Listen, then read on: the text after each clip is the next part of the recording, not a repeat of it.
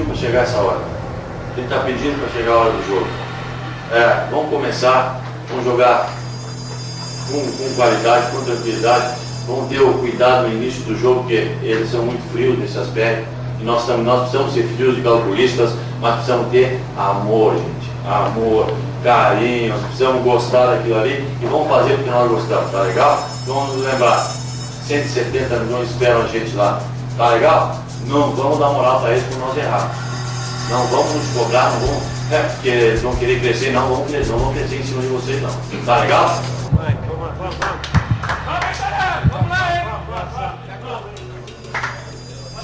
Então vamos lá, pessoal. O adversário hoje tá forte, o adversário veio com tudo para ganhar, mas a gente não pode deixar eles levar na moral. Vamos lá, vamos com amor pelo que nós estamos fazendo, vamos divulgar essa ciência, vamos mostrar para esses podcasts como é que você faz um especial de futebol. Bora, time! Bora, time! Vamos lá, pessoal, vamos lá, isso aí, vamos lá. Ronaldo, vamos lá, Ronaldo. Vambora, gente. Vocês ouviram o professor? Vamos dar tudo, vamos dar tudo 100, não, vamos dar 120% nessa, nesse jogo. Vamos, vamos entrar pra ganhar, vamos pras cabeças. Vamos pras cabeças, é isso aí, pessoal. Foi isso aí. Ó, a Bárbara não pôde vir hoje, foi expulsa no último jogo, tá, tá pendurada. A gente tá aí com tudo, vamos caprichar, vamos levar essas, é, isso pra adiante. Nossa, nosso setor defensivo tá um pouco fraco. Mas Estrela, Estrela, vamos lá, Estrela, o que nós vamos fazer hoje? É, professor, me coloca no ataque que eu não quero ficar marcando hoje não, hein?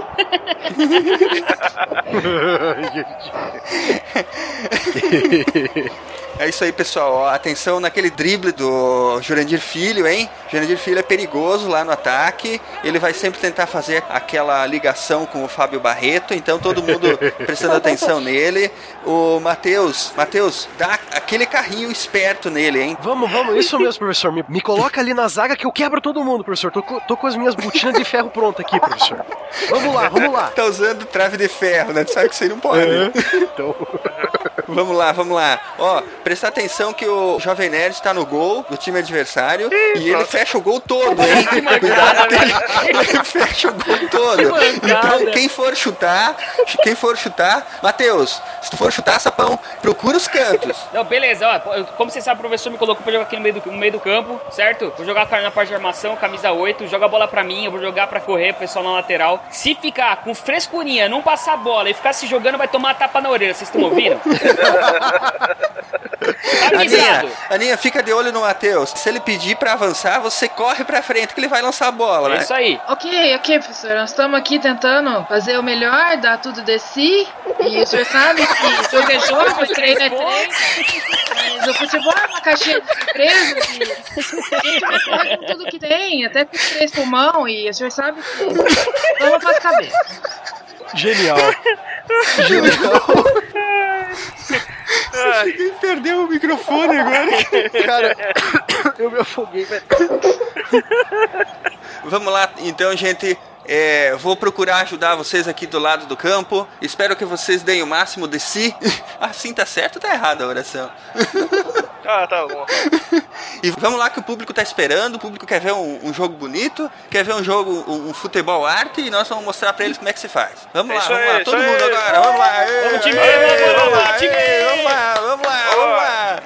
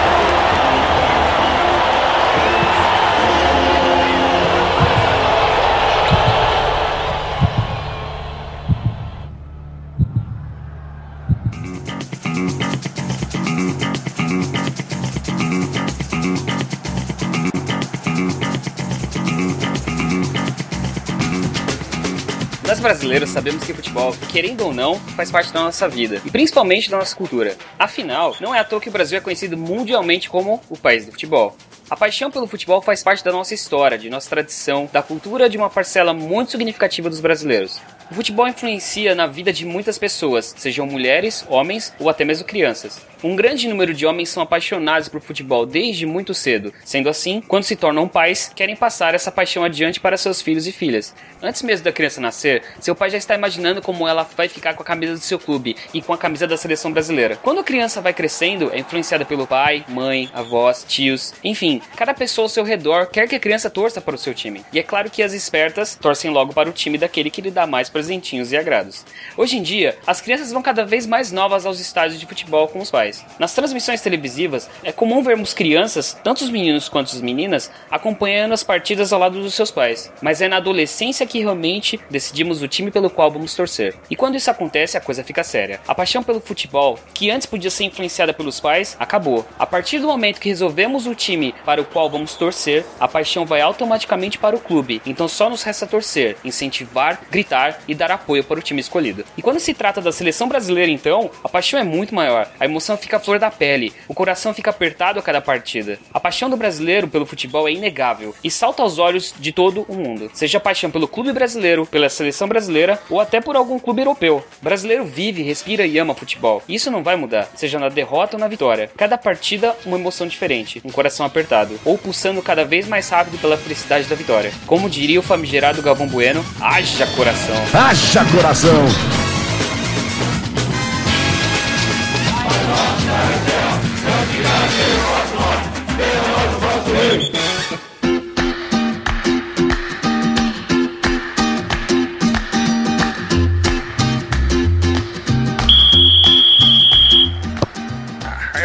Haja coração! É, com certeza, com certeza. E tem que colocar o. É tetra! Bom, o texto é da Rafaela Dantas adaptado. É impossível alguém ouvir o É Tetra, né? Quem, quem pelo menos assistiu, nem que seja pequenininho, a, a final da Copa 94, e é, não ser transportado na hora para aquele tempo, né? É verdade. É, isso é fato. Muito bem. Professor Barbado, por favor, diga para nós como é que começou essa brincadeira toda. Da onde que vem o futebol? Então, isso que eu gosto, cara, numa visão histórica que eu tenho. Tudo tem história, inclusive futebol. Então a gente dá pra dar uma, uma pesquisada a fundo ali, né? É, A gente vai, vai conversar, né, sobre a- as origens do futebol atual, né? Muitas civilizações, muitos povos tiveram um certo jogo com uma bola esférica que era jogada de um lado para o outro, independente se fosse com a mão ou com os pés ou com os quadris. Então, mesmo essas civilizações não tendo se encontrado, não tendo tido contato entre elas, ela tinha um esporte. Era um, se fosse ele uma religião, uma parte, um- uma cerimônia religiosa ou como um esporte esporte mesmo, né? Há alguns exemplos de como o futebol moderno foi se construindo e esses exemplos nos levam lá para a Ásia, lá por volta de 3000 antes de Cristo, na China e no Japão. Tu não consegue parar de usar antes de Cristo, né? Ah, é, tá, é. Antes de Cristo ou antes da Era Comum? É, então, essa é a referência mais antiga que, que pelo menos foi o que eu consegui pesquisar, né? Sobre algum jogo, uma distração, um evento como esse, meio esportivo, um ritual. É, foi na China no ano 3000 antes da Era Comum. Ele é, foi um, é usado como um treino militar pelos militares chineses. E começou quando é, depois de uma grande batalha, os chineses resolveram cortar as cabeças dos inimigos e começaram a chutar de um lado pro outro. Entre- até acertar duas traves do, do, num campo delimitado.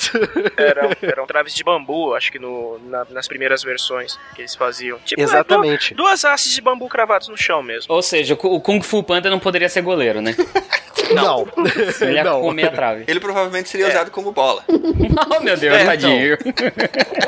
É, ou ele inteiro ou só a cabeça dele, né?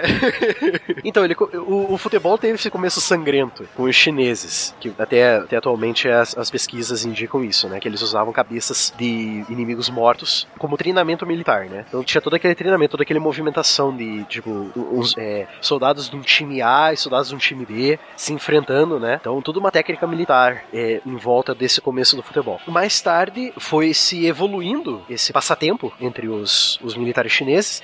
A- as cabeças foram substituídas por bolas de, de couro. Mas era couro humano? Não, não, não. Couro de, de, de vaca, de porco, de cachorro. Era uma bola bem rústica, na verdade. É, nossa, muito, muito. Pesadona pelo, pelo, É. pelo visual. A única bola que vai se parecer muito com a bola que a gente encontra aqui, né? A bola de, de plástico, ela seria usada pelos, pelos povos da Mesoamérica. É. Então, os- esse esporte chinês eram duas equipes com oito jogadores cada. E o objetivo era passar a bola de pé em pé sem deixar ela cair no chão. Então era um campeonato de embaixadinhas. Olha. Você tinha que dominar, você tinha que dominar a bola, não deixar ela cair no chão e tinha que levar a bola até duas estacas fincadas em cada extremo do campo. Então você tinha as duas estacas como se fosse a- as traves mesmo, em cada canto do campo, e você tinha que levar a bola, chutando ela, tipo, não deixando ela cair no chão, até a trave. Então esse, esse era o esporte chinês. No Japão, é, por ser um, um- um país que foi muito influenciado pela China, ainda mais nos, nos séculos é, antes de Cristo, ele tem um jogo assim também, que é chamado de Kemari, que em japonês significa pontear a bola. Pensei que você ia falar em, em chinês parece queimada. Foi, nossa, que, que virada de. Né? Vai ver, foi daí que veio Não. É. é. O chinês chama Tsushu. E ninguém vai saber se você tá inventando isso ou não, né? Não, não, não, é, é- não, é isso aí mesmo. É? Tô zoando, cacete. Pior que é. Ah, então, esse ele, ele é uma variação do esporte chinês que eu falei antes, né? E ao contrário do esporte chinês, as mulheres não podiam participar do Kemari japonês. Então, no esporte chinês, que a gente, o Sushu, que a gente falou, que eu falei, né, no, no- anteriormente, as mulheres podiam participar, assim como os homens. Mas no Japão não podia, porque o Kemari, ele tinha uma coisa muito mais religiosa que a China. Ele tomou proporções mais espirituais, né? ritualísticas do que um esporte em si. E era proibido qualquer contato corporal entre os, entre os participantes. O campo era um quadrado e em cada extremidade do campo havia uma árvore sagrada dos japoneses. Ou era uma cerejeira. Parece o campo que eu jogava quando era moleque. Na verdade, ele era um, um retângulo, mas é que ele era mais largo do que comprido. Aham. Achei, achei que você ia falar que tinha uma árvore no meio. Agora vocês vão pedir por que, que a gente não invertia o campo, né? Pois é.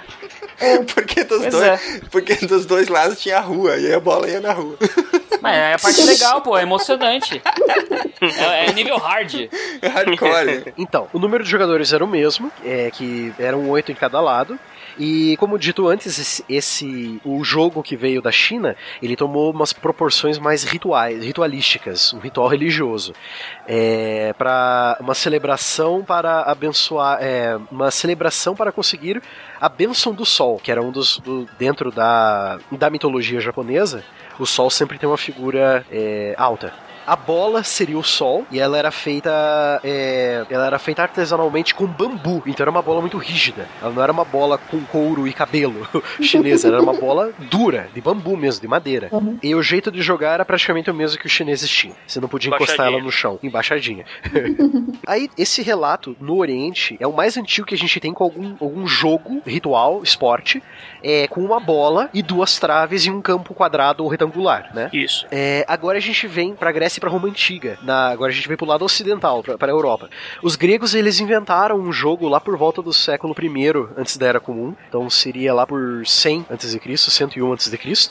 E o jogo se chamava Episkiros. Os soldados gregos, eles se dividiam em duas equipes de nove jogadores. Então vocês podem ver que o- esse esporte começou, como muitos esportes na Grécia Antiga, começou entre os soldados. Eram nove jogadores em cada time e eles jogavam em um terreno de forma retangular. Então já era a forma que a gente conhece hoje em dia, mais ou menos. Na, na cidade de Esparta, os jogadores, que também eram militares, óbvio, usavam bolas feitas de bexigas de boi, cheias de areia ou terra. Então tu pegava a bexiga do bicho, é, enchia de areia, deixava ela rija, com certeza passava alguma coisa pra manter a, a bexiga inteira, né? O material orgânico inteiro, e botava no chão e começava a chutar. E o time que perdia, ele jogava num poço. This is Sparta!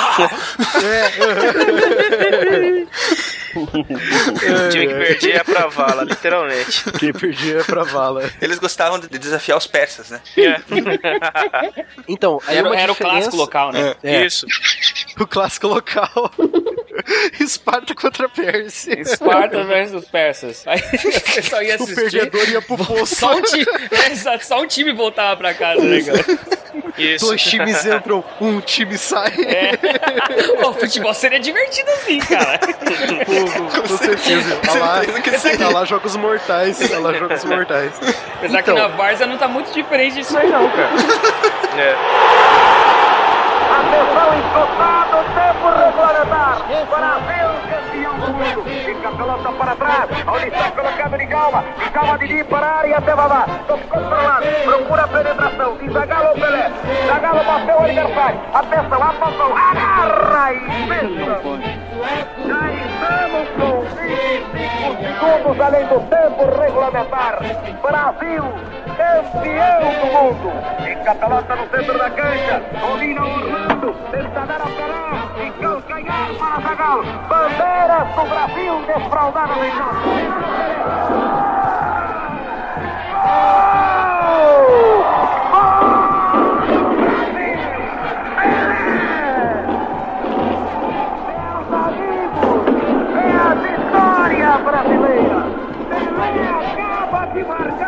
Marcar o quinto tempo do Brasil. Aos 46 minutos de jogo. Pelé terminou a partida, Curi. Campeões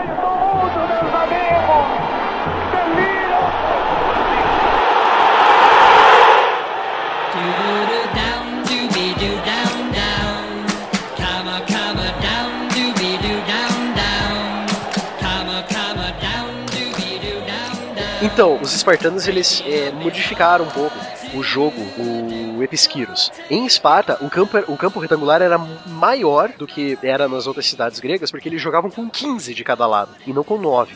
Quando os romanos dominaram a Grécia, eles assimilaram o Episquiros. Porém, é, o jogo tomou uma conotação muito mais violenta com os romanos, como sempre, né? Então, se já não bastasse o- a, a briga, né, levar alguma morte de algum jogador, você ia ter uma crucificação seguida, né? que a mania romana era crucificar o pessoal, né? É, quando muito, o Episquiros deve ter virado um dos jogos do, dos circos de Roma, né? Então, os romanos eles são famosos por eh, serem violentos e fanáticos por esportes. Então, se for ver lá nas corridas no hipódromo, no grande Hum. hipódromo de Roma, sempre lá tinham quatro corredores, cada corredor com uma cor. É, Tipo, o time, o time amarelo, o time vermelho, o time azul. E muito acontecia das, das duas eh, torcidas dos corredores entrarem na briga, mas uma briga mortal, assim, tipo, tanto dentro quanto fora do estádio. Acho que foi aí que surgiram os hooligans, né? a origem Verdade. histórica dos hooligans aí. Tanto que teve até um caso em Constantinopla que uma Hum. Briga desencadeada dentro de uma dessas corridas de viga eh, eh, gerou uma revolta generalizada na cidade em que a. Acho que foi a Imperatriz Teodora que teve que lidar com isso, ou foi o Juliano. Agora eu não me lembro quem que era o imperador. Mas o, o imperador romano oriental de, de Constantinopla teve que mandar as tropas fazerem uma limpa na cidade, cara. Porque o negócio tomou proporções assim bíblicas, sabe?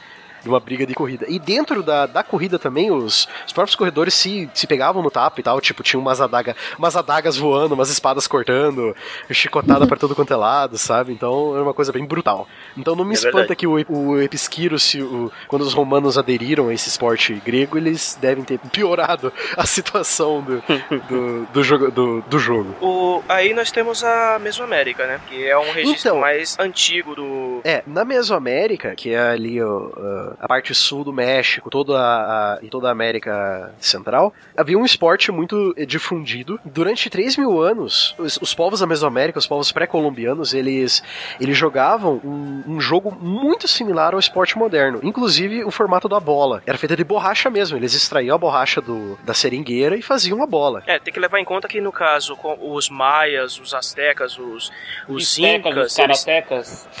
os olmecas, né? Vamos, Os falar logo. olmecas, os, tlasca, os tlascaltecas. É, os Olmecas são a, considerada a civilização mais antiga da Mesoamérica. A- seria a mãe de todas as outras. é, exatamente. Todas essas civilizações, elas cultivavam a seringueira. Elas, elas tinham conhecimento do látex, usavam borracha em larga escala. Não é que nem hoje, porque hoje temos a vulcanização e todo aquele processo Isso, pra, isso. pra melhorar a borracha. É- é- mas era borracha, tipo, eles tinham, eles sabiam que, é, o, que, o que aquele material fazia e tal. Então eles faziam bolas com, Isso, com e- aquilo. Então, e pra você ver como o entretenimento é importante na vida da pessoa já e sempre foi, eles não era um, um- um produto eh, amplamente, sabe, a disponibilidade não era ampla. E mesmo assim, eles utilizavam parte do que eles tinham pra fazer bola pra poder se divertir, sabe? É, é divertir.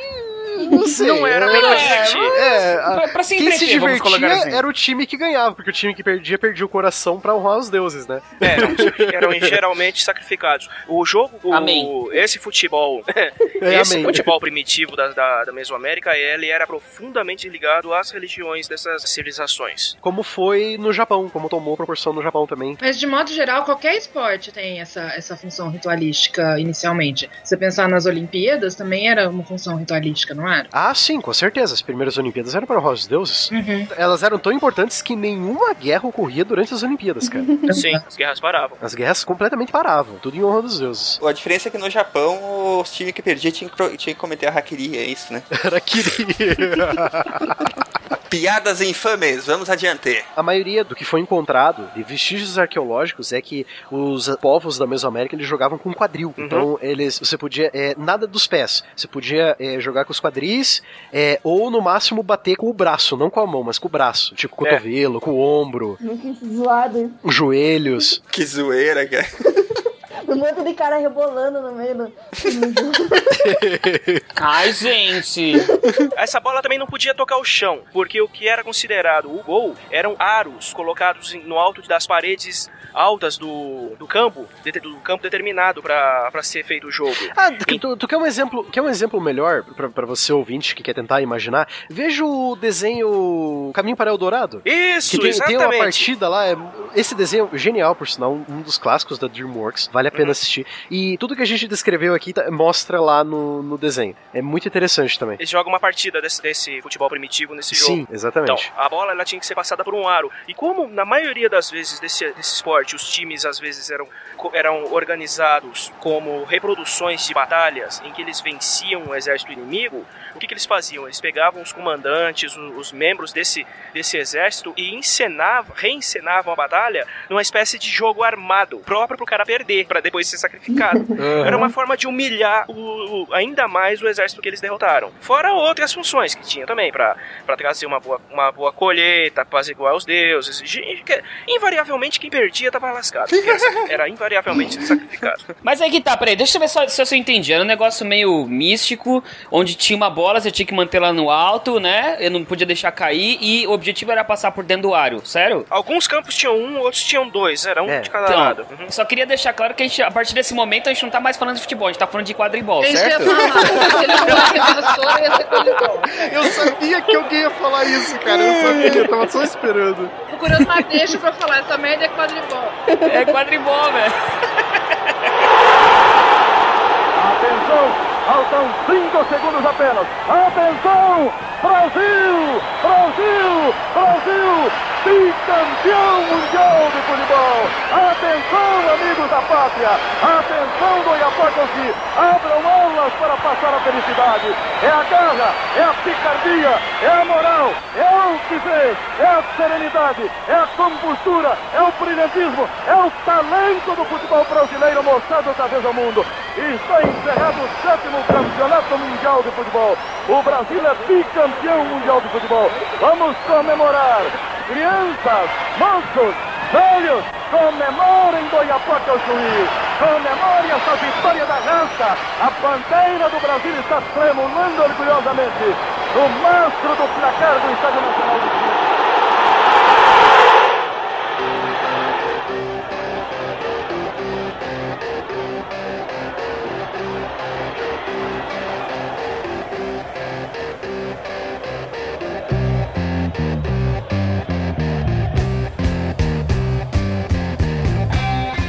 Saindo da Mesoamérica, então, só pra, pra- pra vocês entenderem que esse esporte não teve contato nenhum com os esportes que a gente falou anteriormente. né? Verdade. Até agora, nenhum esporte sintetizou alguma coisa que seria o nosso futebol moderno. Isso surgiu, o que eu vou falar agora, na Idade Média Europeia, né? Lá por volta do ano 1300, 1400, na, da Era Comum. Na Idade Média Europeia surgiu um jogo muito similar com o futebol atual, tanto que ele é descrito como a origem do futebol atual.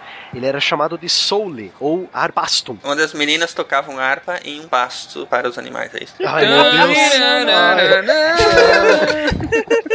Ai, ai, minha cabeça, peraí que voltou bem, A piada foi tão ruim que deu a volta, cara. Muito bom, muito bom. Então, ele também foi difundido entre os soldados durante as guerras medievais. e Ele era dividido em duas equipes, atacantes e defensores. Era permitido usar socos, pontapés, rasteiras e golpes mais e outros golpes mais violentos. Meu Deus do céu. Mas então, tá igualzinho ao esporte atual? Não, não. é o. Voadora com dois pés no peito do cara. É isso aí. Há relatos que mostram que muitos jogadores nessas partidas morriam. devido, devido ao quão violento era. Cada equipe era formada por 27 jogadores. Meu Deus, tá explicado. Então, na, na Itália medieval, o futebol ele nunca teve um padrão nesse, nesse começo, né? Ah, ele não tinha as regras que tem hoje e tal, que é tudo padronizado. Tipo, se for jogar futebol lá na Arábia Saudita, vão ser as mesmas regras que aqui, entendeu? Então, é, na Itália medieval surgiu um jogo chamado Gioco de Calcio. By the way, é por isso que a, a liga italiana hoje chama Calcio. Calcio é futebol em italiano. Ah, tá. De Eles chamam futebol. de cálcio. Exato. Outra curiosidade: nos Estados Unidos eles chamam de soccer porque um dos primeiros nomes dados ao esporte na Inglaterra foi soccer, até um pouco antes de futebol. Então, às vezes tem gente que critica, ah, por que, que os Estados Unidos chama de soccer e tal, tal, tal. Eles têm uma, uma- um motivinho histórico aí, porque foi o primeiro nome que eles, que eles ouviram falar. Então, acabou Sim, ficando. nomes, os nomes sempre vão variar de acordo com a tua, a tua origem linguística. Isso é, é Isso. fato. É, então, o Gioco de Calcio, que ele era praticado também por 27 jogadores em cada lado, cada, cada equipe. Puta que E- É uma guerra, né? era praticado muito comumente nas praças das cidades italianas, então não era um campo certo, retangular, então variava, então podia ser quadrado, circular. Futebol em campo redondo deve ser legal. É, é legal. Eu já joguei já, cara. Você corre igual um maluco. Em círculos, É né? verdade. É.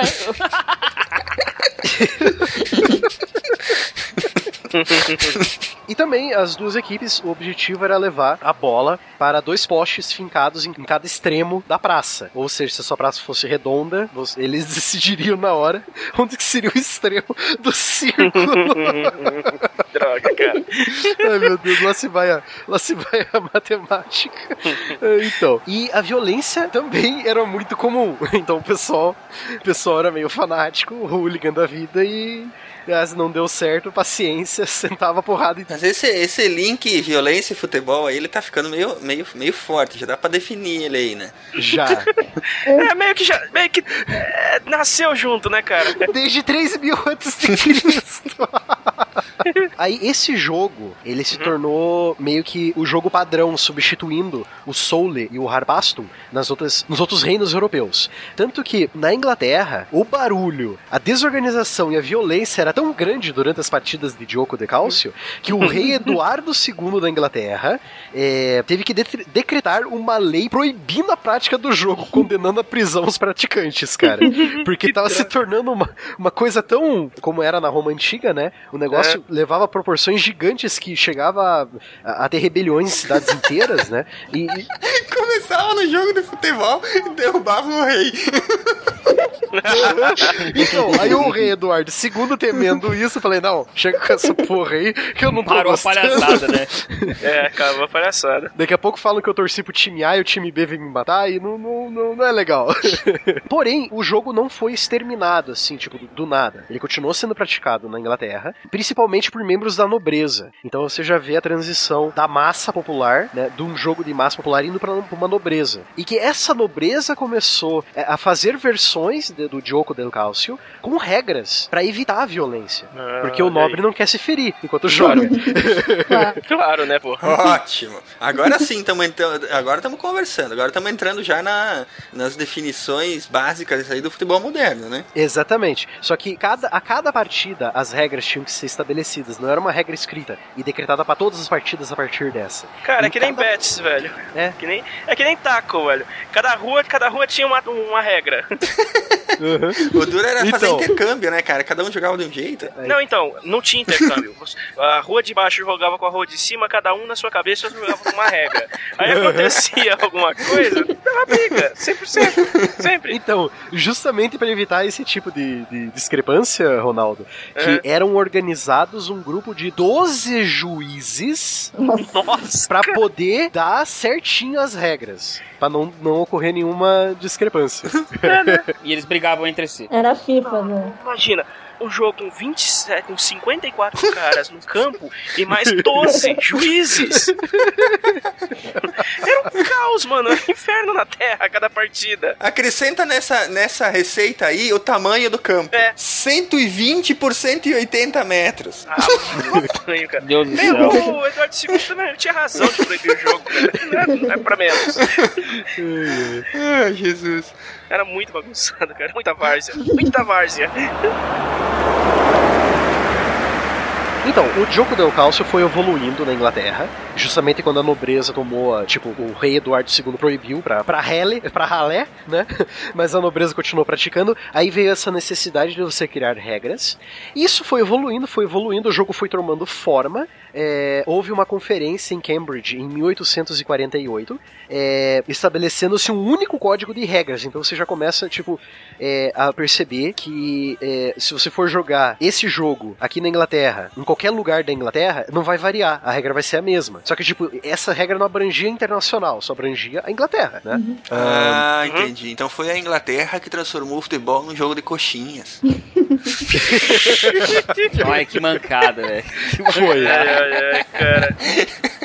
E, e juntamente com o futebol foi se evoluindo o rugby, porque por- exatamente por essa discrepância de como jogar que surgiram dois esportes diferentes. Você formou o rugby com suas regras e formou o que seria o futebol com suas regras. Isso que é muito interessante o, de você o rugby analisar. ficou sendo o futebol de várzea e, e o futebol futebol ficou sendo o futebol dos coxinhas. É. Ah, quer dizer que o, o Diogo de Calcio deu origem tanto ao rugby quanto ao futebol Sim, moderno. sim, porque o- é, alguns, algumas cidades da Inglaterra jogavam com a mão ainda. Então você usava, tipo, pegava a bola com a mão, chu- chutava e pegava com a mão. Aí, tipo, ah, o cara pegava e se defendia, todo mundo pulava em cima do cara, entendeu? Então, pra poder tirar a bola dele, entendeu? Então, por essa diferença entre as cidades da Inglaterra que houve a necessidade de você, não, peraí, o que que é isso? Isso é o jogo A ou é o jogo B? O jogo A tem essas regras, o jogo B tem essas regras. Aí se fosse dividindo, entendeu? Aí o rugby deu origem ao futebol americano mais tarde. É, Isso. Aí em 1875 se estabeleceu a regra dos 90 minutos, então cada partida tinha que ter 90 minutos. Em 1891 foi estabelecido o pênalti para punir as faltas dentro da área do gol. Olha, Imagina. Então, a, a, Imagina até se não tinha pancada. 1891 não tinha pênalti. O cara tá chegando na cara do gol, meu, o nego devia mirar na correntinha pra cima, assim, ó. A orelha era a bola, sabe? Não vai deixar fazer gol, de jeito nenhum.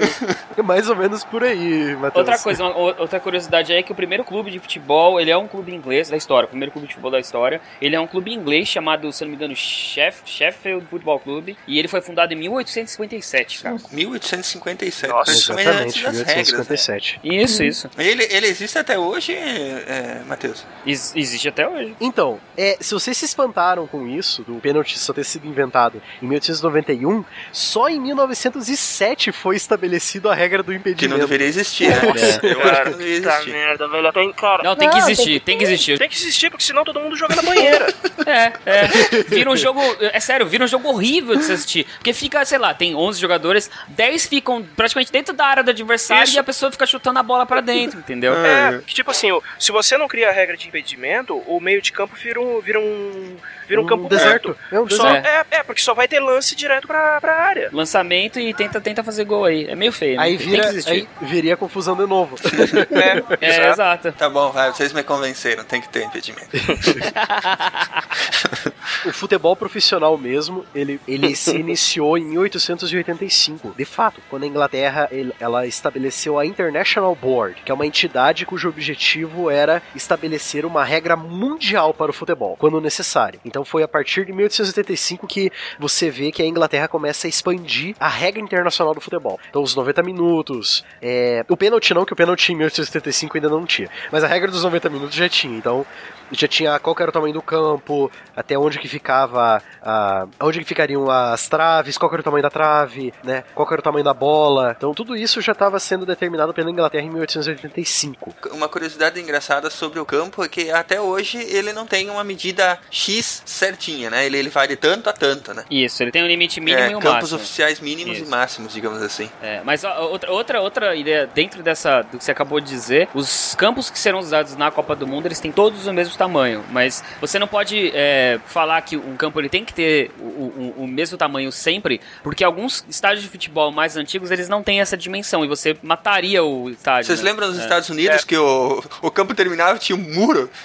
tipo, É. meio metro adiante do fim do. do- Ainda, ainda é assim na, na, na MLS aqui, o- os, eles jogam nos mesmos es- estádios que tem o futebol americano. Eles só repintam, colocam as, as, as, as linhas novas e tal. É. E a- o campo às vezes termina na- no muro da- do estádio, cara, na Deve arquibancada. rolar É aquela pancada assim numa disputa de bola, né? Imagina. Bom, pelo menos a bola não vai pra fora, né, do campo. Ela fica no É. campo, bate no, bate no muro e volta pro campo.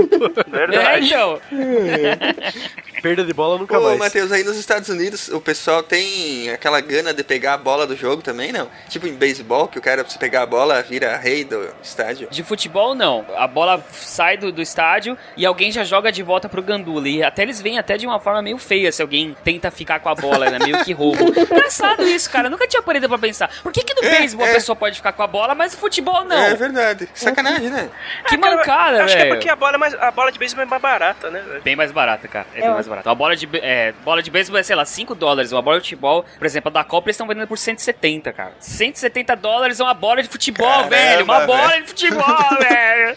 Eu, eu compraria Lego, velho, com isso. No caso, é, o que, que aconteceu? Foi essa organização da, da Liga Inglesa que acabou se expandindo para os outros países, né? Exatamente, exatamente. Só que nem Ó, todos a princípio. Mas essa expansão deve ter sido meio rápida, né? Porque já em, em 1904, que isso, se a gente for ver na linha histórica, é, já ela, ela foi antes da criação da FIFA, no caso, em 1904.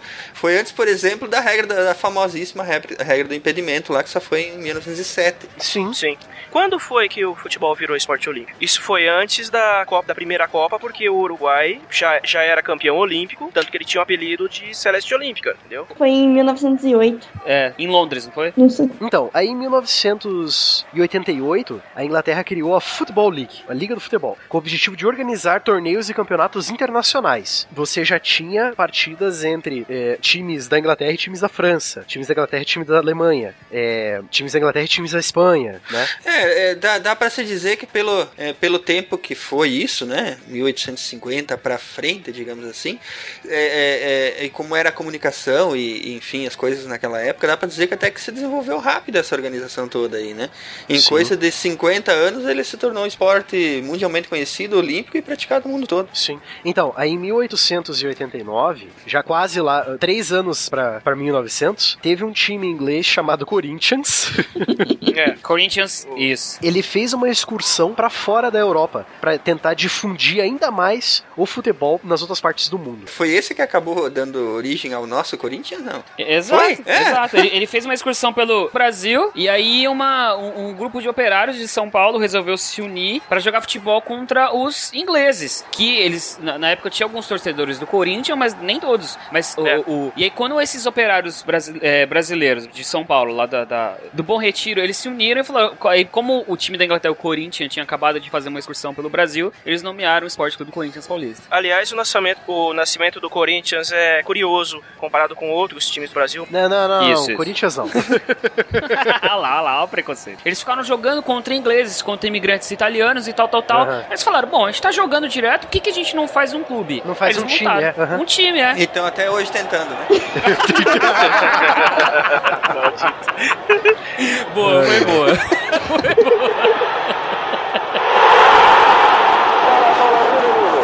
mundial do futebol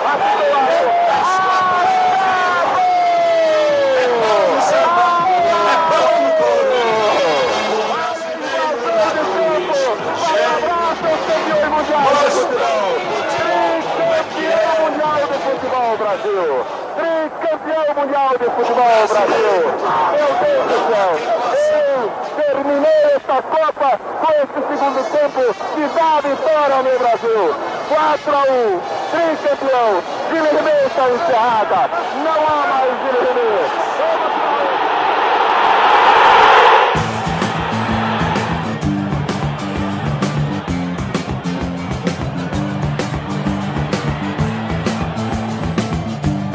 O legal é que o esporte se difundiu tanto que mesmo durante algumas guerras muito famosas é, houve partidas de futebol. Apesar da Segunda Guerra Mundial ter dado uma travada na Copa do Mundo, né? Então a gente não teve Copa nem Nem Olimpíadas. isso. Então, e a Copa de 38, a Copa de 42 não teve e nem a Copa Não. de 46, 46 não teve. também não, assim como as Olimpíadas de 40 e 44. Exatamente. Então, mesmo durante a guerra, o esporte foi, continuou sendo jogado, né? Isso é óbvio. Então, aí um desses fatos que ocorreu durante as guerras mundiais foi justamente durante o Natal de 1914. É tão anormal que parece, sei lá, parece uma ficção. Parece que alguém escreveu uma novela sobre aquilo. Mas não, aconteceu. Então, no Natal de 1914, houve uma coisa muito peculiar que raramente, se não nunca, ocorreu na história militar. Os dois lados pararam de É, lutar. Eles pararam. uma trégua. Uma trégua, tipo uma trégua não oficial. Não, não, não atiraram do Natal até o Ano Novo. Não houve troca de tiro entre alemães com franceses, alemães com ingleses. Não houve. E de repente, os soldados começaram a sair das trincheiras, atravessaram a terra, ficaram na terra de ninguém.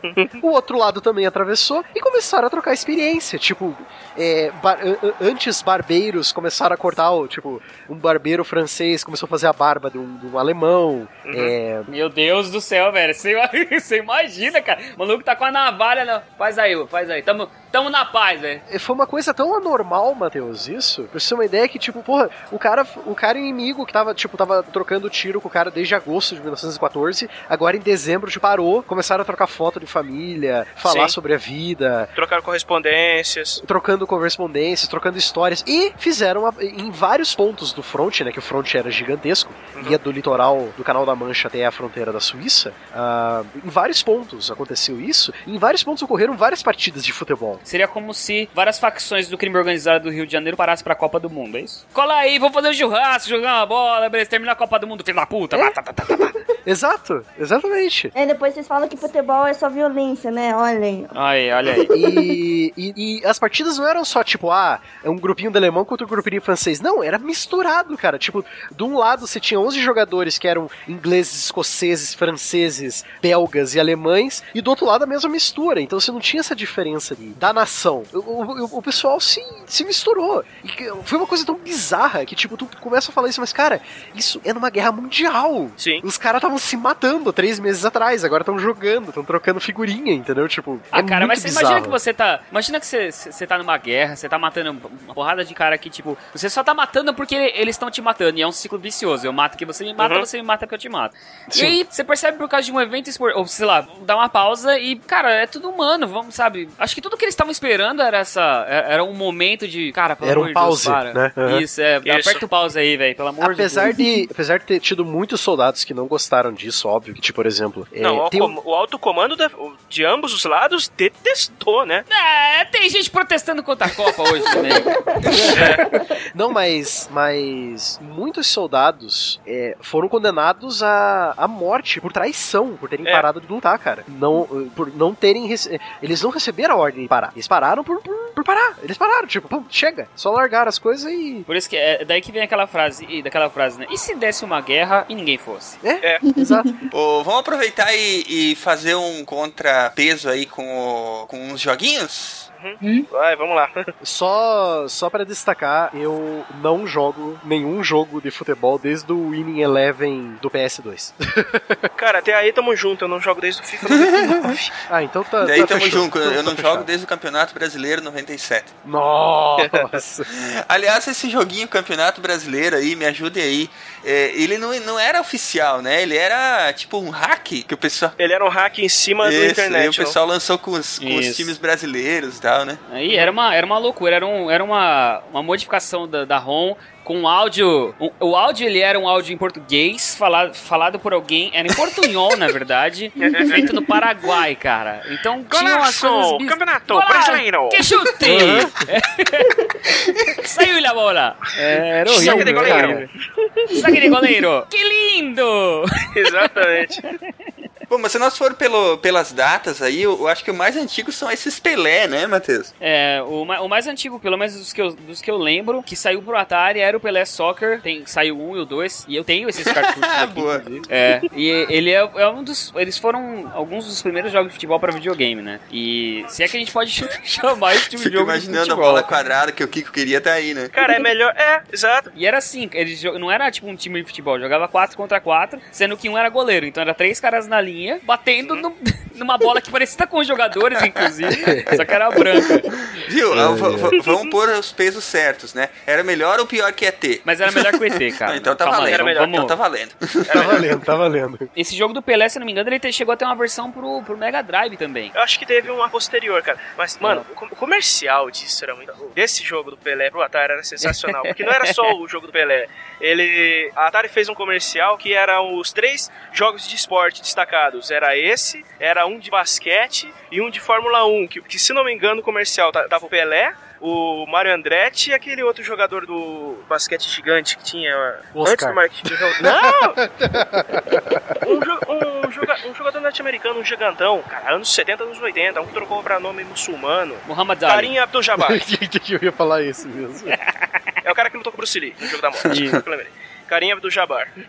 Cara, esse comercial é sensacional. Tinha o Atari Soccer também, que era do, do, do Atari, que ele foi, lançou mais ou menos na mesma época. É, a gente tá falando de jogos aqui de tipo 79, 80, 81. E o Atari Soccer ele era até bonitinho, você via de cima os jogadores, não era igual o, o do Pelé, que eram umas, sei lá, umas bolas. Era da época que o Atari, que a Atari era a, a- a- tava na vanguarda do É, mas dá, dá pra. dá- até essa comparação é interessante porque tu pode ver que é, claramente quando o jogo é feito pra aproveitar um buzz, né? Um, um- um- uma. Uhum. Ah, porque, é, tipo, é. o, o mesmo caso, né? Tanto esses Pelé aí quanto o, o ET, né? O Atari Soccer. É, é- é aquele, aquele Isso. típico. Vamos, vamos fazer pra ganhar dinheiro com a fama do cara aí, pronto, né? Qualquer coisa. Tosco. Com certeza. Era qualquer coisa. Era feito Era. tipo jogo programado em uma noite e bora. Ô, agora, se nós avançar um pouco, tem uns que começam a ficar bem legais aí, né? O- o- os, do, os do Neo Geo, né? O Neo Geo ele viveu uma época de ouro no- no- nos jogos de futebol, tipo, entre, sei lá, 94 e E 99. os jogos assim. eram bons É. mesmo, né, cara? Eram É. animais, eram animais, era, era a alegria do, do, do fliperama, Sim, sim, cara. sim. Os jogos eram muito bons, muito, bom, me- muito bons mesmo. A gente pode citar aqui o Super Sidekicks, que acho que foi um dos primeiros que saiu pro, pro Neo Geo. Se duvidar, encontra em fliperama até hoje. É muito provável. Teve o Tecmo World Soccer, que é de 96, que também saiu nos fli- fliperamas brasileiros. Esse pacotão do- da Neo Geo, ele era muito bom. E ele chegou depois a sair posteriormente pra, pra alguns videogames que emulavam o Neo Geo. E, mas, cara, no, é, no Brasil, o que tem, o que ficou mesmo marcado é o Pro Evolution Soccer e a série do FIFA. Muito bem, gente. É, só pra gente, na- pra gente poder seguir adiante, antes da gente ir pro próximo tópico, vamos falar sobre esses dois vídeos que depois nós vamos linkar na, na- no post, que é o vídeo da primeira Copa do Mundo, que foi no Uruguai em 1930, tá? É, ele, é, ele é um documentário ou ele é o, a, a a partidas e tal? Não, ele é um documentário. Ele é um documentário legendado é, sobre como que foi organizada a primeira partida. É um documentário, acho que de uns 14, Aham. 15 minutos. Bem interessante. É, se não me engano, ele foi feito por alguma, eh, por alguma é, empresa de mídia inglesa. Agora não me lembro se, se foi inglesa mesmo. Mas é bem interessante. Ele mostra como foi toda a preparação do primeiro campeonato exclusivamente só de futebol, né? É, como que foram as partidas, como que foi a, a, a final, quem participou. Aí, ó, em 1930, o, o, o estádio que eles, que eles fizeram a Copa do Mundo foi o estádio Centenário, ele fica em Montevidéu. E ele terminou. A Copa, a Copa do Mundo começou e o estádio ele ainda estava sendo construído. Veja que absurdo essa coisa, cara. Há precedentes. É. É. E, aí né? fica aqui, e fica aqui o protesto. Esse estádio é um estádio sensacional. É palco de jogos espetaculares da história do, do, do, do E cabe futebol do 60 mundo. mil torcedores, né? É lindo. E ele Uhum. tá jogado às traças em Montevidéu. É uma Que merda. tristeza, Uruguai, cara. né, cara? Tristeza. O presidente vai, vai trabalhar de Cara. Ah, mas eu acho, eu acho legal, eu acho o tiozão da hora, mas Cara, mas o, o, o presidente do Uruguai, mano, eu acho que é o mais são da, daquele país. cara. Ai, ai. Vamos lá, adiante, adiante, gente. Estrela e esse vídeo, o Brasil em todas as Copas. Então, esse vídeo é uma coletânea da Isto É, que mostra como foi o Brasil desde 1930 até 1994, né? Tipo, ele é um pouco antigo, assim. Aham.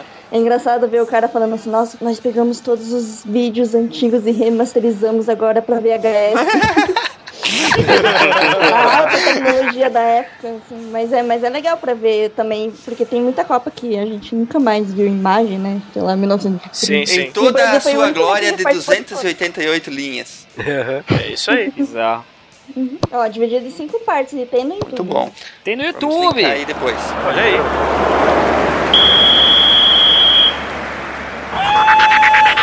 Oh, poppin', I know, poppin', I know. Once chicken ears like a lingo show. But I ever gonna see my old poppin', I know. Ever gonna see so poppin' and smoke? Oh, poppin', I know, poppin', I know. Once chicken ears like a lingo show. But I ever gonna see my old poppin', I know. Ever gonna see so poppin' and smoke?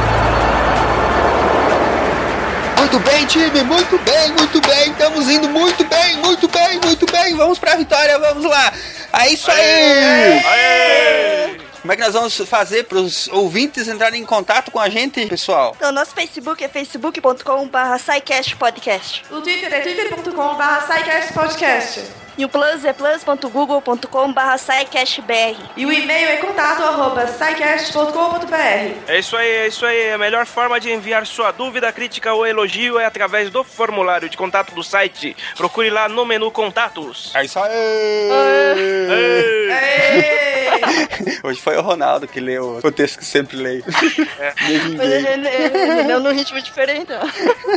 Gente, muito obrigado por estarem aqui conosco no nosso intervalo, que hoje estamos no vestiário do jogo de futebol. Olha aí o pessoal lá fora gritando, que incentivando o time do SciCast para levar a ciência adiante. Escutem, escutem.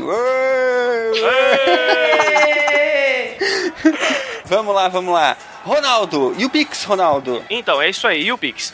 Nos dias 17, 18 e 19 de julho vai rolar o Festival UPix aqui em São Paulo, na Bienal. E nós estamos pedindo encarecidamente para os nossos ouvintes para indicarem o SciCast para os melhores da websfera brasileira de 2014. Então, entra lá no site, indica o SciCast como melhor podcast e passe a mensagem para todos os seus amigos. Quanto mais pessoas votarem, mais chances a gente tem de levar esse prêmio para casa. É isso aí, vamos pras cabeças. Com certeza. Com certeza. Pessoal, feed do SciCast vai mudar. Oh, que gol contra, né, cara? Que, que gol contra. Mas é o seguinte, tivemos problemas, muitos problemas com o feed burner, maldito. Desliga logo essa coisa, Google que não funciona. É, tivemos que fazer uma- umas mudanças é, inesperadas aí no nosso feed. O feed antigo vai continuar funcionando por um tempo, até por questão de não cortar o acesso de quem eh, tem assinado pelo feed antigo. Mas, se você está ouvindo isso, corre lá, atualiza o seu agregador, coloca o novo endereço do feed, que é feed.scicast.com.br. Repetindo, feed.scicast.com.br para você continuar recebendo o seu SciCast toda sexta-feira, meia-noite e um, sem problemas e sem atrasos. Atualize o seu feed e solte uma bomba no feed burner. Ajuda a gente com isto. Obrigado, gente. Aí, com certeza, é isso aí. E o que, que tá rolando, Estrela e Bel? O que, que vocês vão aprontar nas próximas edições do SciCast? E aí, Bel, o que, que a gente vai fazer aqui? Ah, gente, vai faltar muito, porque, olha, eu acho errado. Sempre só, só tem homem nesse negócio, só tem menino. Eu acho que as meninas deviam ter só um quadro só pra elas. Sim, vamos expulsar esses piadas aqui? Eu acho que, olha, eu acho que é hora da gente roubar a cena só pra gente. É, e o que que é? Como que vai ser esse programa nosso? Ah, é assim, como eu adoro de paixão os queridos ouvintes, né? E eu adoro quando eles mandam e-mail e tal, e falam com a gente. Então, eu acho que todos eles vão mandar pergunta pra gente e a gente ia responder todas as perguntas deles. É, já que você tem o conhecimento todo do mundo inteiro, né? Você podia dividir com a gente um pouco, né, Bel? Eu tenho mesmo conhecimento, é o que, que tem. Aí eu respondo as pessoas. E aí, bom, também, né, tem aquela coisa, quando as pessoas falam de umas coisas, tipo,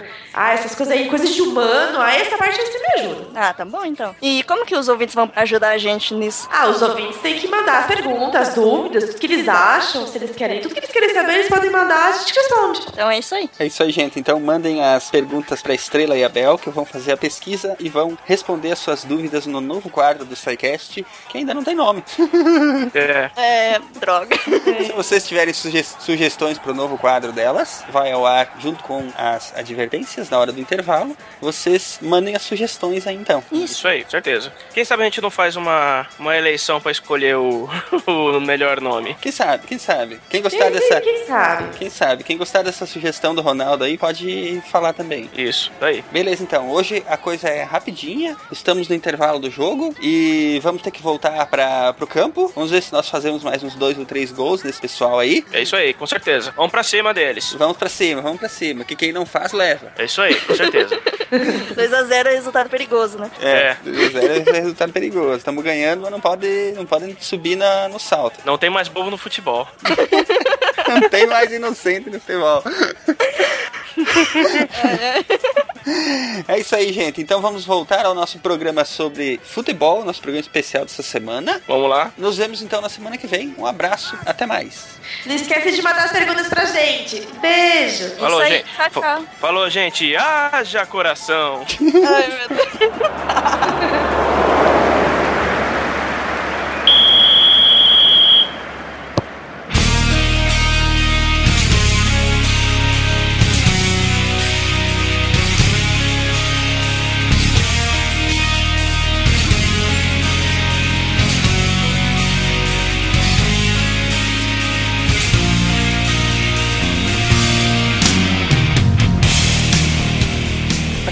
poder colocar a Ana na roda, é, vamos falar um pouco sobre a questão comportamento, é, é, o que que significa o futebol, enfim, é, na vida das pessoas, no- principalmente dos brasileiros, né, Ana? O que que tu trouxe aí pra gente? Na verdade, assim, eu acho que fanatismo você tem por várias coisas. Tem gente que é fanático por carrinho da Hot Wheels, entendeu? O que leva uma pessoa a ser completamente obcecada por um, um tema, um assunto, um, ou um time de futebol. Eu acho que é um tipo de, de aprendizado ao longo da vida e não é necessariamente ruim. A gente começa a patologizar as coisas a partir do momento que aquilo atrapalha a vida da pessoa. Se o cara é super fanático pelo Corinthians, ou pelo São Paulo, ou pelo Ibis, é, e aí isso não atrapalha a vida dele, ele não tá gastando todo o dinheiro que ele tem, não tá abandonando a família, não tá ficando louco por causa disso, ok, muito legal. Agora, o que eu acho que é bacana na, na coisa da, da torcida e tal, é que é meio que é meio que catártico, né? Você vê. Quem já assistiu um jogo de futebol no estádio, sabe? O que, que é aquele sentimento de multidão, de você tá ali no meio, fazer parte de uma coisa que é Ah, isso imensa mexe bastante com as pessoas mesmo, né? Exatamente, eu acho que isso gera um tipo de estado emocional que é meio. chega até a ser meio viciante, eu acho. Você quer ter aquilo de novo, você quer ter aquela sensação outra vez, e, e enfim. É um pouquinho parecido com o que acontece em eh, muitos cultos evangélicos, igrejas, né? Exato, eu acho que é justamente o processo psicológico é meio que isso. Você gera um estado emocional que, né, que é um monte de sensações dentro do seu corpo que são imediatamente associadas e você aprende que vários estímulos do mundo, do lugar onde você tá, causam aquele estado emocional. Então é a mesma coisa de você ir num culto e, e sei lá, aquele povo que enlouquece e fica doidão e, e acha que viu Deus e que falou com Jesus, etc, etc e tal. É o mesmo tipo de sensação que você gera quando você tá, por exemplo, numa torcida, no meio do- de um estádio do tamanho do Morumbi, assim.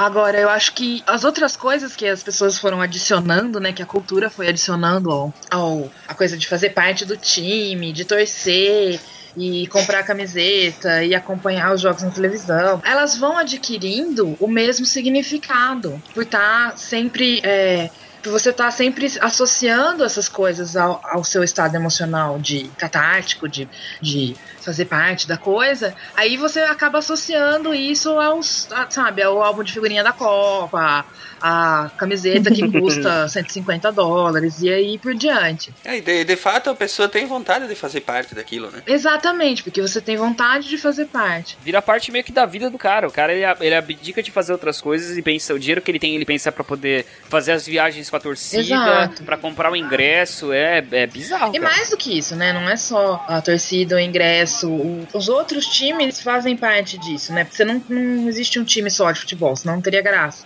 A graça é você ganhar do outro. Porque a gente é um bicho competitivo, porque a gente aprendeu a ser competitivo e a gente vive num ambiente competitivo. Então, a graça é o seu time ser o melhor, seu time ganhar. E ter os outros times que para você torcer contra é parte do jogo, entendeu? Assim, grande parte da graça de você torcer pra um time é você poder azarar o teu vizinho que torce pro outro, né? Exatamente, exatamente. Mas essa, essa, essa brincadeira, ela faz parte e ela é até prazerosa, né? Dentro de um limite ser, digamos assim. Eu acho que a gente acha prazeroso porque a gente vive numa cultura que valoriza isso como positivo. Aham. Eu não acho que é em princípio. Entendeu? É, não existe essa coisa de, ah, a gente nasceu com um hardware pra ser competitivo. Aham. Não, a gente nasceu com um hardware pra sobreviver, que nem qualquer, outro- qualquer outro animal, qualquer outra espécie. Mas a nossa sociedade, a nossa cultura é uma cultura competitiva. E a gente leva isso pra, pra tudo que a gente faz. A gente quer ser o melhor da sala, a gente quer ganhar mais que o outro, a gente quer ter um carro mais legal, ter uma mulher mais gostosa e torcer pro time que ganha. Certo? Aham. Mas não é, não é inerente à natureza humana nesse sentido. Eu acho que é bem construído.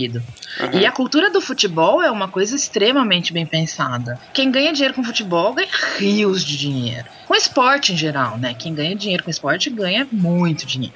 Porque você vende desde o ingresso da Copa do Mundo, que custa uma fortuna, e você não consegue comprar um só, você tem que comprar um pacote, tem todo um trelelê.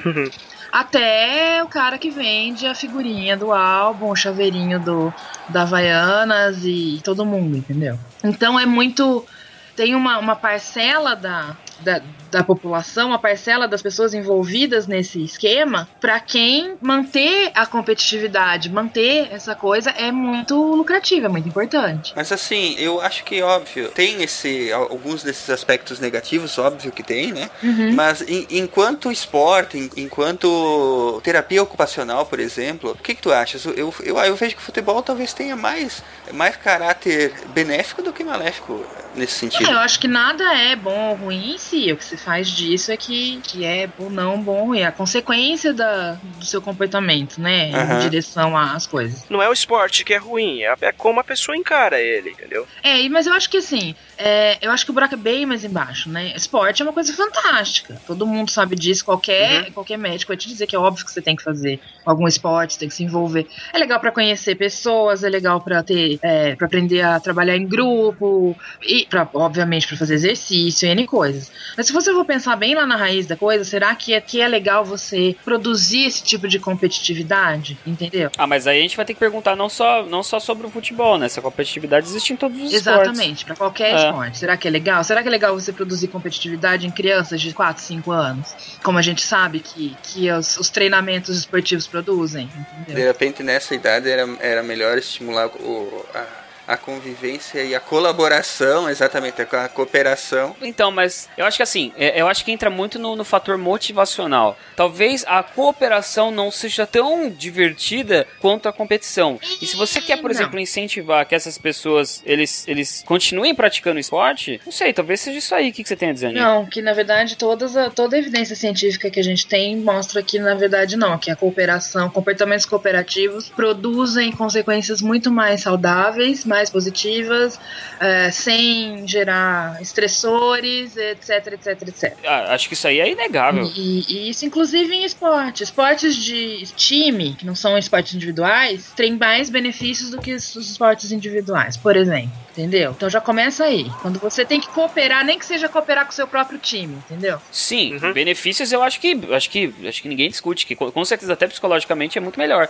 Eu tô querendo dizer pra você, por exemplo, de você incitar na criança ou no adolescente que seja a vontade de jogar aquele esporte, entendeu? É, eu entendi que a, compe- a competitividade é um fator motivacional. Isso, Aham. isso. Então, isso é outro misconception. Porque a Hum. competitividade é um fator motivacional porque a gente valoriza A a, vitória. competitividade. A vitória. Ah, e não o e não o contrário. contrário. Mas aí não vai muito da natureza do, do ser humano como um todo? Ele não é naturalmente Não, competitivo? não é. Nem- nenhum animal é naturalmente competitivo se você colocar ele em uma situação que ele não precisa ser. Entendeu? Se, Hum. você, se ele não tiver, se ele tiver comida suficiente, é, se ele tiver fêmeas à disposição, e se a fêmea tiver machos alfa à disposição, se ele tiver um ambiente em que ele não precisa competir, ele não vai competir. Então essa história de que é da natureza humana é outro, é outra balela. Isso é conversinha mole pra banho dormir. É, que nem a história da competitividade. A nossa cultura sobrevive da desse tipo de prática competitiva, porque a, a cultura tá se tá se é, algumas pessoas recebem muita, muita consequência por causa disso, muita, muito reforço. Mas se a gente criar uma cultura em que o que é legal é ser cooperativo, o que vai ser motivacional vai ser o que é cooperativo e não o que é competitivo. Peraí, aí- aí- mas aí a gente pode cair num paradoxo, por exemplo, que tudo bem, o, o, o esporte, tudo, o, o esporte ele é competitivo, mas desde que ele se- seja coletivo, ele também tem a parte de, de, de É, cooperação. eu acho que é uma maneira de você evitar a, a competitividade muito extrema e que acaba não sendo saudável. É, dá pra contrabalancear, Isso. Tá mas eu, eu ainda acho que em condições perfeitas de temperatura e pressão, com vacas esféricas no vácuo.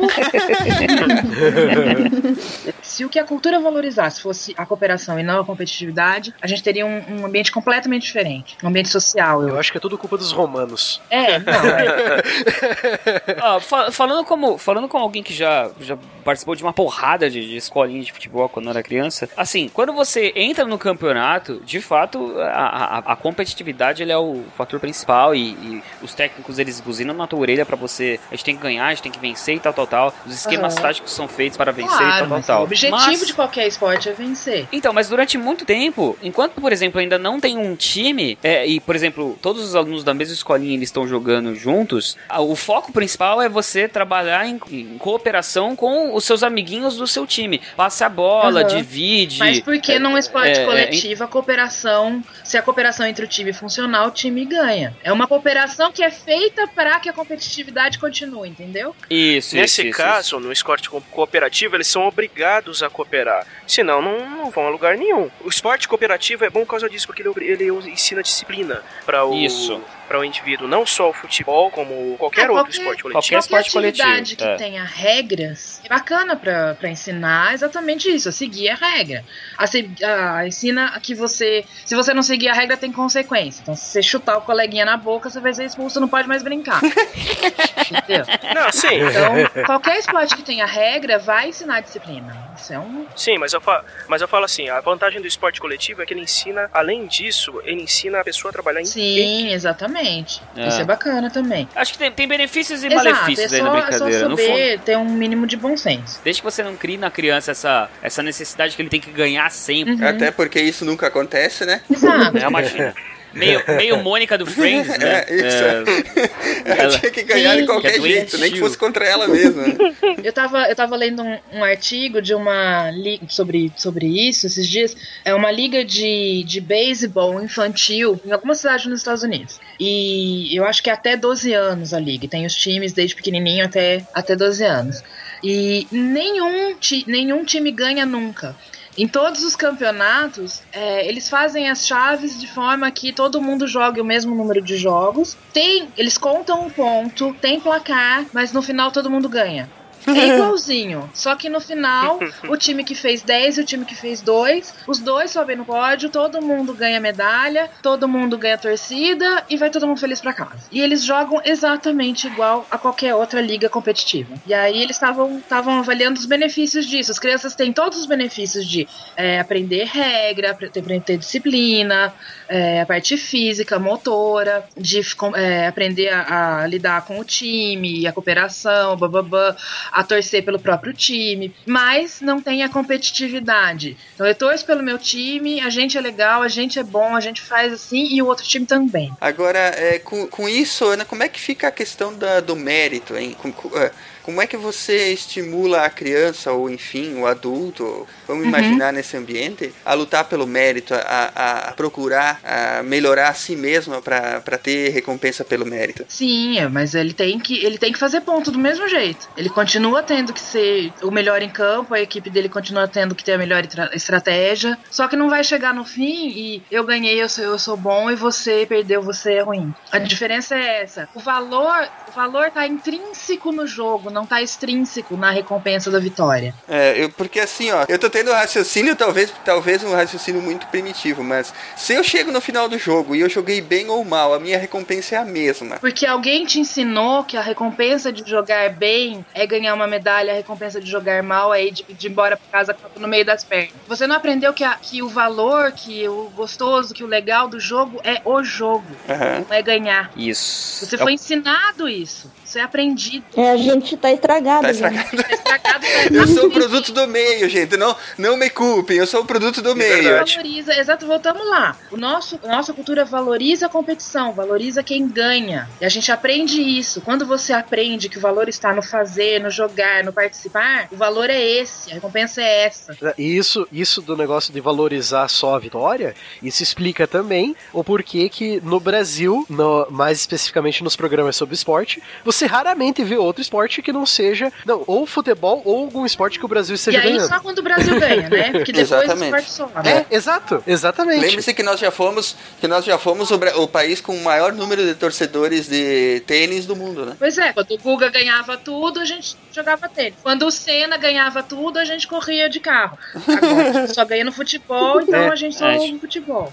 O- Verdade. Isso, mas ó, isso, só deixar claro assim, isso não é uma- um privilégio do Brasil, porque aqui nos Estados Unidos ele- eles têm uma cultura de, de, de, de- de- muito não, o mundo é assim, competitiva. cara, não é? é- a, a gente tá Então. realmente discutindo isso que a, que a Ana falou. É, a, a gente vai mais e mais embaixo ainda, entendeu? Uhum. É, é uma coisa que o mundo todo foi, Sim, foi sim. modelado dessa forma, né? Sim, a cultura que a gente está inserido agora é uma cultura extremamente competitiva. Isso, pra quem não, não entendeu ainda, acho que a gente volta no, no, no que eu- no que eu perguntei pra Aninha, de tipo, olha, mas peraí, será que não é a, a- essa competitividade que incentiva a molecada a jogar bola? E a, a explicação dela é perfeita. Na verdade, não. A gente acha isso porque a gente já está nesse meio e a gente foi educado Uhum. Assim, entendeu? A gente foi educado que vencer a- o jogo faz com que você tenha méritos. Na verdade, o que o- o- essa outra linha de pensamento tenta colocar é que, na verdade, participar daquele evento esportivo é o seu Exatamente. mérito. É, e o seu próprio, a sua própria superação deve ser, deve ser muito reforçada. Agora eu acho interessante isso que a, que a Ana propõe, porque ele, ele vai de encontro a talvez o maior, a maior mudança de paradigma que a humanidade precisaria enfrentar, né? Eu que, acho é que o, que é a mudança do compe- Que é, se é do- bolacha ou se é biscoito, né? que é a mudança do paradigma da- do competir pro colaborar, né? Pro cooperar, exatamente. Exatamente. Exatamente. Tudo que você tem de, de pesquisa sobre competição versus cooperação, todas apontam que a cooperação sempre é melhor. Sempre. Porque que nem tu falou, né? Nós, nós, nós não temos mais necessidade física e biológica de competir, né? Nós, nós, nós- Exato. A gente vive num ambiente que tem recurso pra todo mundo. exatamente, sobrando, né? Então, então, calma aí. Desde que você não esteja jogando aquele esporte, no caso de hoje a gente tá falando de futebol, visando uma carreira profissional. Exato. Que aí a coisa muda de Porque- figura, entendeu? Exatamente, É. porque, conforme eu disse, você tem uma parcela da cultura, uma parcela de pessoas inseridas nessa cultura que ganham muito. Então, para elas, o negócio é manter essa, essa prática. Manter essa prática competitiva, porque elas estão ganhando muito com isso. Então, as coisas se mantêm por seleção, por seleção. Comportamentos são selecionados do mesmo jeito que traços das espécies, por seleção. O ambiente seleciona determinados tipos de comportamento. A cultura seleciona essas práticas porque tem gente ganhando com isso. Mas enfim, vale a pena esse, esse debate, né? A- a- a- aliás, a, a Ana trouxe uma, umas informações aí completamente diferentes do que eu achei que ela fosse trazer. E que, aliás, foi, foi Sensacional. sensacional, exatamente. Não, eu acho que a gente podia falar de comportamento de massa, essas coisas, mas assim, é, do meu ponto de vista e do ponto de vista da análise do comportamento, é, comportamento de massa continua sendo o comportamento de várias pessoas ao mesmo tempo. É, só muda que todas elas estão é, sob controle dos mesmos estímulos ambientais, né, nesse sentido. Mas são pessoas se comportando. Então é a mesma coisa de analisar uma pessoa ou de analisar um monte de gente. Bom, nós chegamos à conclusão que, que realmente a gente deveria ter uma Copa, então, que todos os times ganhassem, é isso? Exato. Sensacional, cara, sensacional. E você sabe que independente de quem ganhe, o campeão da Copa do Mundo é a Coreia do Norte. Partiu Massaro, pé direito, bateu. Que é sua, Tafarel! Ele e o Paluca. Partiu Dunga, pé direito, bateu. É gol! É gol! É gol! Gol! Baixo e Tafarel. Vai partir, vai que é sua, Tafarel. Partiu, bateu, acabou! Acabou!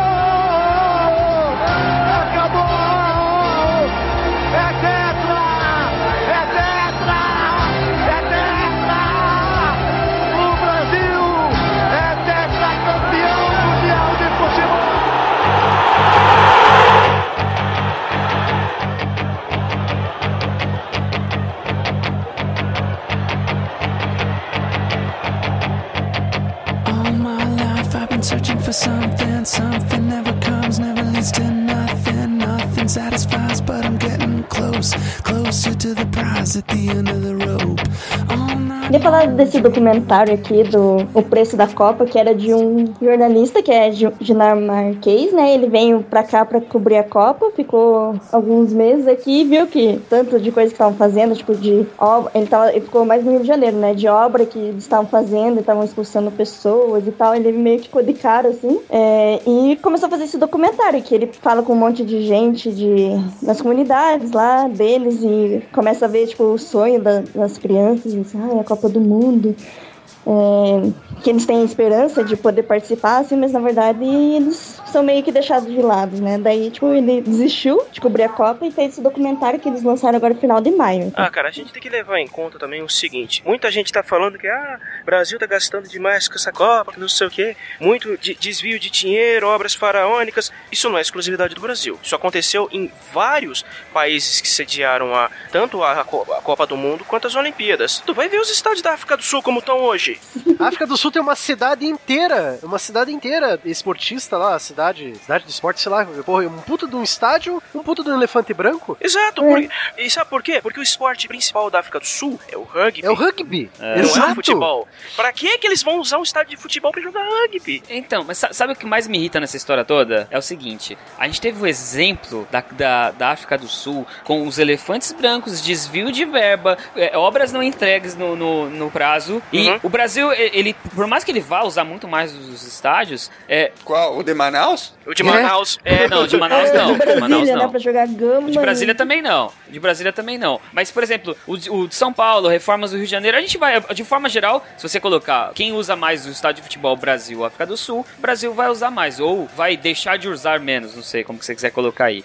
Mas a gente viu todos os, os maus exemplos, que, todos os anti-patterns que, que o Brasil poderia evitar, ele cometeu as mesmas coisas, cara. Isso é irritante. Isso é de uma. ah, E vai piorar pra 2016. Mas vamos combinar, alguém achou que ia ser diferente? Sério, Não, né? de verdade.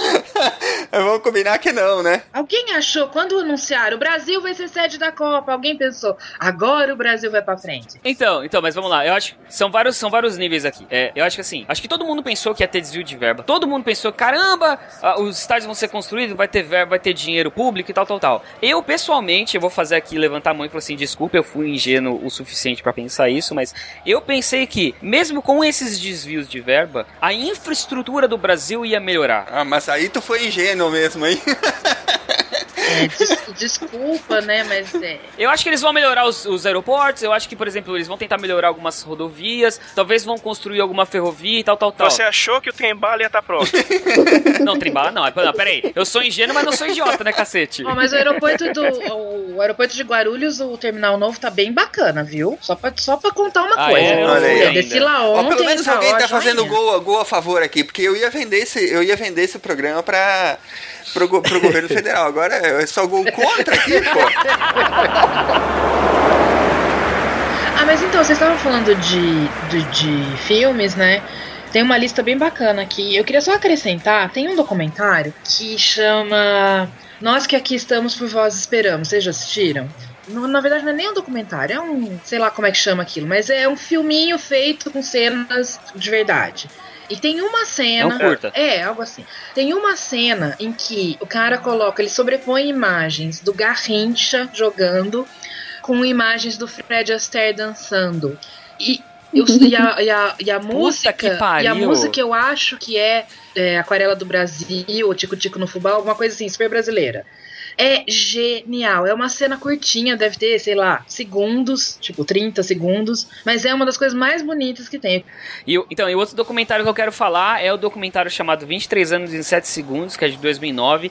É, eu poderia falar que é muito mais pra quem torce pro Corinthians do que pra, pra outras pessoas, mas se você é, é, mas se você é fã do futebol brasileiro, vale a pena, porque ele mostra ah, um pouco da, da, da paixão É, porque é, o futebol brasileiro corintiana. é só São Paulo e Rio de Janeiro.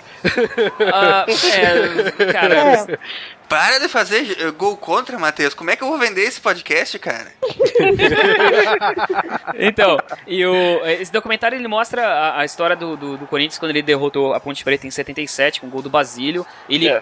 colocou fim na, no- na fila de 23 anos do Corinthians sem título nenhum. Mas mesmo pra quem. é, é, e eles falam que é em 7 segundos porque a jogada do gol durou 7 segundos. Isso aqui parece É. uma eternidade. Então, é, mesmo pra quem, é para quem gosta de futebol em geral, vale a pena assistir esse documentário, de verdade. Bom, vamos passar rapidinho pelo doping. Eu não Certo. posso passar pelo doping, cara. Pode ver você.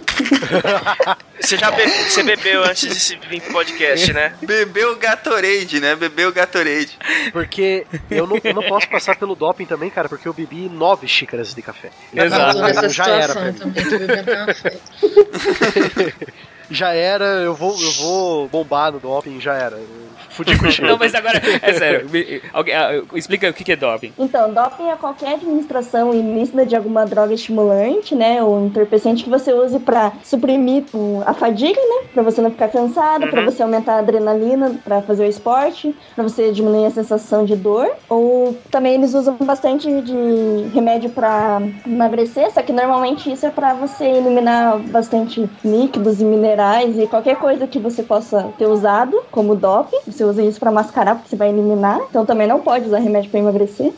É, para aumentar a fo- força muscular, tem também aqueles os betas bloqueadores, né, que eles diminuem a pressão arterial, então ele faz você, tipo, ter maior oxigenação no, no sangue, tipo, você não cansa tanto. Isso, tipo, é muito usado bastante no arco e Você tem nome de remédio assim, só just in case? O cara já Tô tá brincando, querendo. gente, pelo mas é. Ele quer montar a drogaria dele. Ele quer montar a drogaria dele. Não, teve, uma, teve uma época que, os, que, que isso aí era liberado, o pessoal usava um esquema no nariz que liberava essa substância. Chama cocaína. Cocaína não pode também, ó. É, é epinefrina, que é um remédio de descongestionar o nariz, mas Isso. ele dá um kick, assim, que nem. É, ele, sei lá, ele é meio. Tipo, ele, ele é descongestionante, então ele faz isso no sistema inteiro, né? Então oxigena. Ele é vasodilatador, oxigena, na isso, verdade. oxigena o cérebro e tal e coisa. E os músculos, obviamente. Mas o, o, o controle de, de doping é bem rígido, né? Pra falar a verdade. Tem uma, tem uma série. Tirando a- as óbvias substâncias ilegais, tem uma série de medicamentos que. legais até que, é que o, o- o atleta não, Não, pode nem sonhar em tomar antes Ô, de jogar. Ronaldo, um a que, eu fiquei, um que eu fiquei espantado é a cafeína. Sim, é, porque é um estimulante, né? É, não, mas peraí, vamos, vamos combinar. Quando Se falam. Não, tudo bem, mas quando falam de doping, eu nunca na minha vida eu ia ligar a cafeína. Eu sei que a cafeína estimula, eu sei que ela acorda você, mas porra, eu nunca na minha vida. Doping pra mim era uma coisa tão específica. e tipo, ler ali, tipo, que se eu tomar nove xícaras de café eu posso bombar no exame antidoping, porra, cara, isso abriu todo um novo universo pra mim. É porque assim, pra, pra cafeína ser considerada um, um estimulante no nível de doping, você tem que tomar doses cavalares de café, né? Não Isso. É tipo São oito. uma xícara só. Na verdade, as pessoas não, não tomam café pra se estimular com cafeína, né? Elas tomam, tipo, remédios que tenham cafeína. Isso. Isso. É, É. porque, né? O cara vai Não, tomar se você café. tomar mas- o, o, o limite, o limite máximo de, de cafeína no- encontrado no, no exame antidoping que você pode ter é 420 miligramas. Isso. Obviamente a gente tá falando de remédios que contêm cafeína. Sim, mas sim. isso é equivalente a, a 8 xícaras. Isso. Agora vamos combinar. Você tomar 8 xícaras de café, você vai ficar parecendo o esquilo do Sem Floresta, né, meu? Boa! Que bom que tu lembrou desse desenho, cara. A cena mais sensacional já feita numa animação, cara. Uma das. Não vamos desmerecer. Não, envolvendo É. café, envolvendo café é o Fry no, no, no, no 100 cafés. Também. Que ele vê, ele vê a Matrix. É verdade. Mas Vocês estão uma. falando de cafeína e substâncias desse tipo, vocês sabem que tem doping cognitivo também, né? Não é só doping pra esporte. Tem uma galera que tá, que tá tomando alguns remédios que usam pra, pra quem tem hiperatividade, que são remédios que, pra combater a hiperatividade e o déficit de atenção, eles fazem você ficar mais focado. Então a galera tá tomando esse tipo de coisa pra fazer exame, é, para fazer prova, vestibular. Estudar pra concurso. Aham. Estudar pra concurso, Exato. exatamente. Isso é um absurdo, cara. É um absurdo. Eu não consigo acreditar que ninguém me apresentou isso na faculdade, cara. Bom, é, bom, sobre doping, voltando, voltando ao assunto de futebol, ele foi é, inserido ah, por uma comissão médica do Comitê Olímpico em 1968. O, o antidoping, no caso, né? Pode ser. Isso, Isso. antidoping. Nos anti- Jogos é o Olímpicos do México.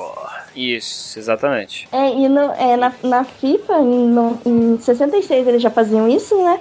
Só que no futebol isso FIFA. é difícil acontecer o na Copa da doping. Inglaterra. Ah, o Maradona que É, É, Dizem que o Maradona Ele jogou a Copa né? de 86 cheirado todo, né? É, Isso é o que dizem, né? Não posso afirmar. E a de, no- a, de, a de 90 e a de 94 ele jogou, sei lá, ele já tava velho. na de 90 ele jogou, a de 94 ele jogou e caiu. Isso, ele caiu no doping na de 94, mas pudera. Tem uma cena que ele chega na, na câmera depois que ele marca um Que ele gol, faz esqueci um contra gol, quem. é. Isso, ele chega, ele parece um monstro gritando pra câmera.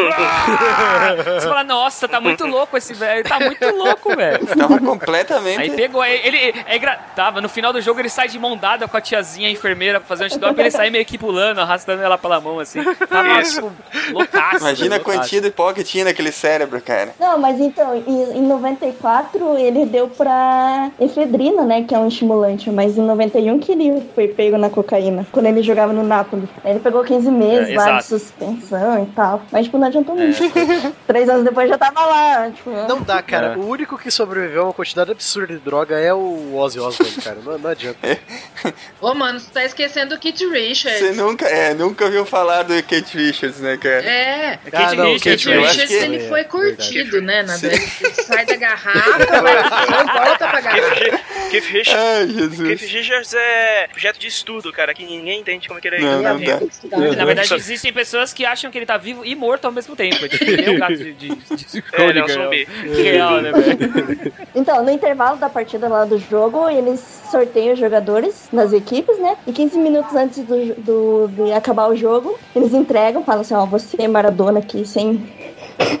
sem foi um sorteio aqui, escolhi o Maradona justamente nessa Copa aqui, porque eu não sei, não desconfiava dele, mas vamos escolher ele. É, exatamente. Ah, ele ah Maradona, mas adivinha, você foi sorteado pro. Puxa vida, é. Ah, que azar. Depois que acaba o jogo, daí vai lá o cara, fica atrás do jogador, leva ele pra salinha. Pega na mão da tiazinha ali. Leva ele né? pra salinha ali, que ele não pode se esconder ou pegar o xixi de alguém, né? Pra usar no lugar dele. Daí ele vai lá, entrega a moto. Daí manda pro laboratório, eles fazem um milhão de exames diferentes e de análises diferentes, porque é muita, muita substância aqui. Depois, se quiser deixar a lista, tem muita coisa pra fazer, porque, né, o, o, o antidoping sempre tá atrás do doping, né? Primeiro, alguém inventa alguma coisa que não tá na lista pra poder ser usado, daí o, o, dop, o antidoping descobre e incorpora essa substância na lista deles, né? Lembrando que a gente tá colocando essa lista aí para meios científicos. É. É, informativos. É, não, mas não- eu não explica pra, pra que, onde você arranja e tal. Mas até finasterida, que é remédio contra a queda de cabelo, e insulina é considerado. Eita porra! Insulina, não. Se o, se o cara for pra tratamento, tudo bem, né? Daí o cara tem lá, tipo, falando no histórico médico Tem dele. que é como pra você provar no histórico médico que você precisa de insulina. É. Ah, é, sim. É porque, tipo, jogador profissional, eles têm todo esse cuidado médico, né? Do cara, o cara não deixa o, o, o carinha tomar qualquer remédio pra dor de cabeça. Fala, não pode. Até, tipo, finasterida, que é contra a queda de cabelo, né? Tipo, é bobagem isso. Ah, mas cara, mas tipo assim, quem, te- quem tem. Quem toma finasterida tem que estar no, no, deses- no desespero mesmo pra, pra jogar bem, porque os efeitos colaterais que ele causa não são nada agradáveis. É, é, o Romário foi pego com finasterida. Você sabe o que, que ele causa, né? Que é efeito colateral, né? Ah, o quê? Potência. Eu ia falar que é meio broxante falar desse assunto, mas você já É. falou que é. Caralho, que piada mais escrota. Mas pro Romário não deu certo, né, cara? O Romário tem, tem uns oito filhos, eu acho. É, tá, tá muito, tá muito mal contada essa história aí, meu. É, então, mas no, no futebol hoje em dia é legal comentar que a, a- os jogadores, o contrato dos jogadores com os clubes profissionais tem ah, algumas cláusulas dizendo que ele não pode tomar nenhum remédio sem consultar o médico do clube. O médico do clube. sabe, né? né, que, É, são tantas tá- coisas. é. Ui, meu Deus, tomei um remédio. É que foi a história da, da Malren Mage, que ficou quatro anos sem poder competir porque ela passou uma pomada que alguém deu pra ela porque ela tava com dor no joelho. Uma atleta olímpica, claro. É. Foi foda. Eles devem ouvir toda hora do ouvido isso. Tipo, não, fa não tome remédio, não, não, não. Mas o legal disso aí é que ela deu a volta, né? Ela deu a volta por cima. É. Foi, foi É, bacana. foi bom pra aprender, no caso. Né? Foi um longo aprendizado. O que, que vocês acham a respeito? Você acha que deveria ser permitido ter alguma substância dopante no futebol para que eles pudessem, sei lá, nem sempre, nem só por jogar mais, mas para recuperar eles mais rápido de uma lesão ou até mesmo para aumentar É. o desempenho? Vocês são Cara, contra a assim, favor eu acho que não deveria ter nada, inclusive pra aumentar o processo de cicatrização normal que eles usam muito hoje em dia, né?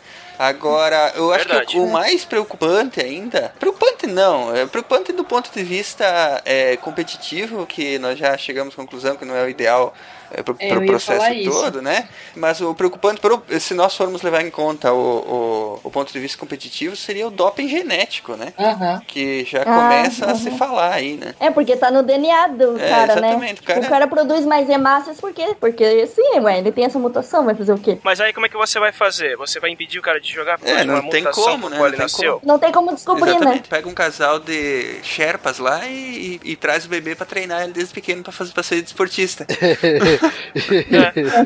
É, mas de alguma forma o esporte profissional de alta, alta competitividade já, faz isso, né? Aham. Você vê que os caras pegam os atletas pelo. pelo Pelo é, perfil genético. Padrão perfil, pe- pelo perfil físico dele, que de É. qualquer Aham. forma é determinado geneticamente. Sim. Na China eles fazem isso, né? Eles pegam as crianças desde pequenininho. Se duvidar, fazem exame genético mesmo, né? Sequenciam o genoma do cara pra saber o que É, que. pra ser jogador de futebol, o outro pra ser nadador, o outro pra ser. As, aquelas nadadoras chinesas, parecem uns tanques de guerra. né? Tá dando certo, né? Não, mas ó, eu acho que isso, tudo, essa seleção aí artificial, eu acho que tudo bem acontecer, por, desde que não comece a. que há muita diferença, assim, entre aquela pessoa, assim, que é geneticamente modificada e aquela que não é. E só vai ganhar essas que forem pelo doping genético. Daí, daí vai. é, Acabou o Cara, esporte. daí que, daí que sabe a gente comece a, a mudança de paradigma pro cooperativismo, né? É, porque eu É. acho que todos É verdade. esses, esses efeitos colaterais aí, você começar a fazer é, o próprio uso de doping, fazer seleção de genética de atletas, isso tudo já é um efeito do tipo de prática cultural competitiva. Chega num ponto tão competitivo que você começa a usar atleta como se fosse descartável. Você dopa o Uma cara peça de um tabuleiro, é. ele, depois você descarta e pega o próximo. E assim vai. Exato. É o que tá acontecendo hoje em dia, né? É o que o Brasil virou. O Brasil virou fábrica de jogador. Não cria mais os jogadores pra jogarem aqui e crescerem como jogadores aqui. A gente treina os jovens pra vender pro exterior. 16, 17 anos, vai tudo, 18 anos, vai tudo embora. Mas não é só futebol brasileiro, cara. Isso aí é uma, é uma indústria mundial. Todo mundo. ele- eles, eles enxergam o jogador hoje, não, mesmo na Europa, cara. Eles enxergam o jogador hoje como um produto. Eu tenho que melhorar Ah, esse produto, agregar valor. E aí eu, ou eu, eu ganho alguma coisa com ele aqui, ganho é, partidas ou campeonatos, e aí eu vendo ele, entendeu? É, mas não é, não é como acontece nos Estados Unidos. O, o formato de, da indústria do esporte norte-americano não é como o brasileiro ou como o europeu. Ah, mas só não, é, só não é porque eles não são tão bons quanto a gente, cara. Senão eles não faziam a Eles mesma têm coisa. indústria de outros tipos de esporte. Da Rússia tem indústria Isso. de ginasta, a, a África tem indústria de corredor a- e assim por diante. Não, mas eu falo da, da- eu falo da formação. Aqui a gente vem, aqui a gente treina atletas do esporte privado desde criancinha para ganhar dinheiro com a negociação do jogador. Nos Estados Unidos é uma, é uma forma de, de investimento que movimenta ah, to- todo o investimento familiar, a formação de, de esportistas para as universidades, que acabou fortalecendo muito as equipes olímpicas americanas. Então, é, é um, nos Estados Unidos é um ciclo fechado. Pro mercado interno, a única diferença é que lá o mercado é interno. Então, é, tem, tem um diferencial aí que, precisa- que, que precisa ser, ser citado, é o seguinte, eles fazem isso porque a educação nos Estados Unidos é algo muito caro, então você precisa ser muito bom num esporte para conseguir desconto para que os seus pais consigam pagar a sua faculdade. Ou entendeu? até uma bolsa, Exatamente. uma bolsa completa. E, é, é, eu tô falando de bolsa, é o bolsa completa. Se o atleta for de ponta, ele ganha bolsa. Isso, exato. Então, e aí você tem que continuar jogando ali dentro da liga e possivelmente você vai para algum dos clubes. Mas a partir do momento onde, por exemplo, ele terminou a faculdade, ele vai terminar com, sei lá, 21, 20 e poucos anos, e ele for um cara muito bom, nada impede dele ir para um clube da Europa e se transformar num produto da mesma forma que são os jogadadores brasileiros, entendeu? Mas Sim, eu entendi o que você falou aqui, na base não é a mesma coisa, entendi, você tem razão. Não, não é. Toca a bola o time do Brasil. Denilson faz a graça, vai terminar o jogo. 48. Falta dele, vai dar tempo do Kaká entrar. Todo mundo quer que o Kaká entre. Não dá tempo não, porque acabou! Acabou! É penta! É penta!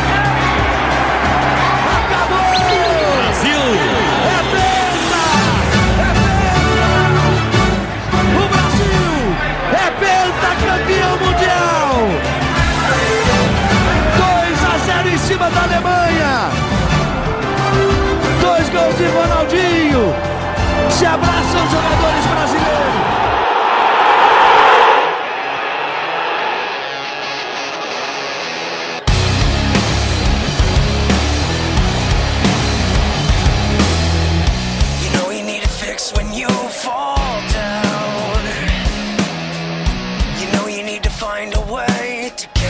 Vamos a algumas curiosidades científicas sobre futebol? Afinal, né? Sai cast, né, gente? Quem vai falar sobre a primeira? Ma- O Matheus vai falar sobre essa aí. A, a gente vai falar sobre o Neymar. Não, brincadeira, vai falar sobre o Neymar. a gente vai falar quando o jogador se atira pra simular uma falta. Ou seja, a gente vai Man- falar do Neymar. Na mancada. Ele, ele é sacanagem. A gente tem que dar o braço a torcer, cara. Ele, ele, a, o- a Europa É melhorou ele nesse sentido. Ele não foi o É, primeiro. ele parou de fazer isso. Ainda A bem, Europa, né, cara? a Europa Ainda foi bem. o pau de arara do Neymar. Foi, com certeza. Para de fazer isso, né? Ou, né? Bom, mas então, um psicólogo britânico chamado Paul Morris, ele, eh, ele analisou a questão pra saber, tipo, vamos tentar identificar se o jogador ele tá tentando simular uma falta ou pênalti, ou se realmente foi uma falta. E ele chegou às seguintes conclusões. Quando o jogador cai com os braços pra cima e as mãos abertas, e, sabe, com o Olha, dicas, dicas. isso, ó, vamos lá, Neymar, presta atenção. Brincadeira, mano, cara. Para de pegar, pegar no pé do cara, pô. Ele, vamos lá. Os braços pra cima, as mãos abertas, o peito pra frente, assim, e o joelho dobrado. Se isso acontecer, não há dúvidas de que ele simulou a falta. Porque as leis, e aqui entre aspas, né? As leis biomecânicas dizem que isso não pode acontecer de uma maneira natural. Claro, né? Ele tá dando uma barrigada. É, é, vai- não tem como. É que nem cara. quando você Mas vai pisar, pisar na piscina, é, mergulhar na piscina. Você mergulhou de barriga. É, e, e aí que tá. E, e o que os- isso é explicado pros juízes pra eles tentarem identificar, né? Porque quando acontece a falta, o, o, os- o cara instintivamente ele vai colocar as mãos pra, pra amortecer a queda. Ele coloca a mão pra, Claro. pra tentar É. não se machucar. Ou pra tentar manter o equilíbrio pra continuar jogando. E aí você percebe, Naturalmente. tipo, ó, beleza. Exatamente. É, Uhum. exato. Então foi falta, entendeu? Verdade. É, isso, isso você pode perceber, tipo, quando você vai cair, a primeira coisa que o teu corpo faz é, é colocar os braços pra proteger o teu rosto ou o teu peito, pra amortecer a Isso. queda. Isso é, é- é Isso. automático. Não tem como, É. não tem como fingir algo que é tão automático assim, instintivo. Ele analisou vários vídeos, ele percebeu que os jogadores que estavam simulando, eles estavam com essa formação muscular ou corporal. É verdade. Quando a pessoa geralmente cai e ela não se protege, ou ela tá com algum problema motor ou ela tá fingindo a queda. Não tem outro ponto. Teve algum, alguma, teve um AVC, né, velho? Nossa. É, então.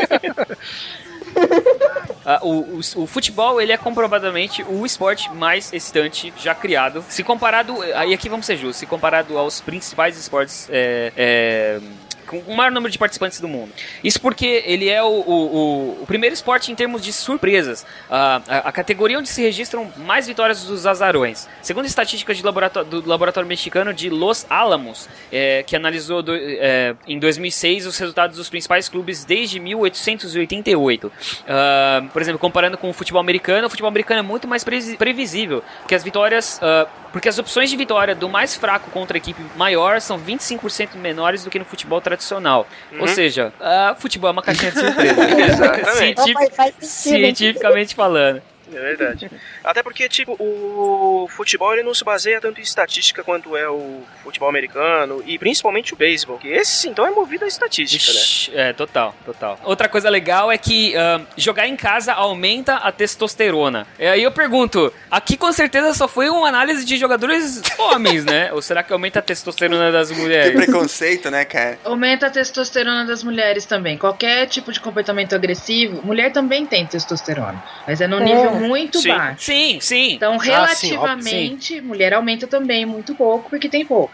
Qualquer tipo de comportamento Uhum. agressivo. Ah, é por isso que quando tem dois machos se socando, é sempre as esposas que vão separar, né?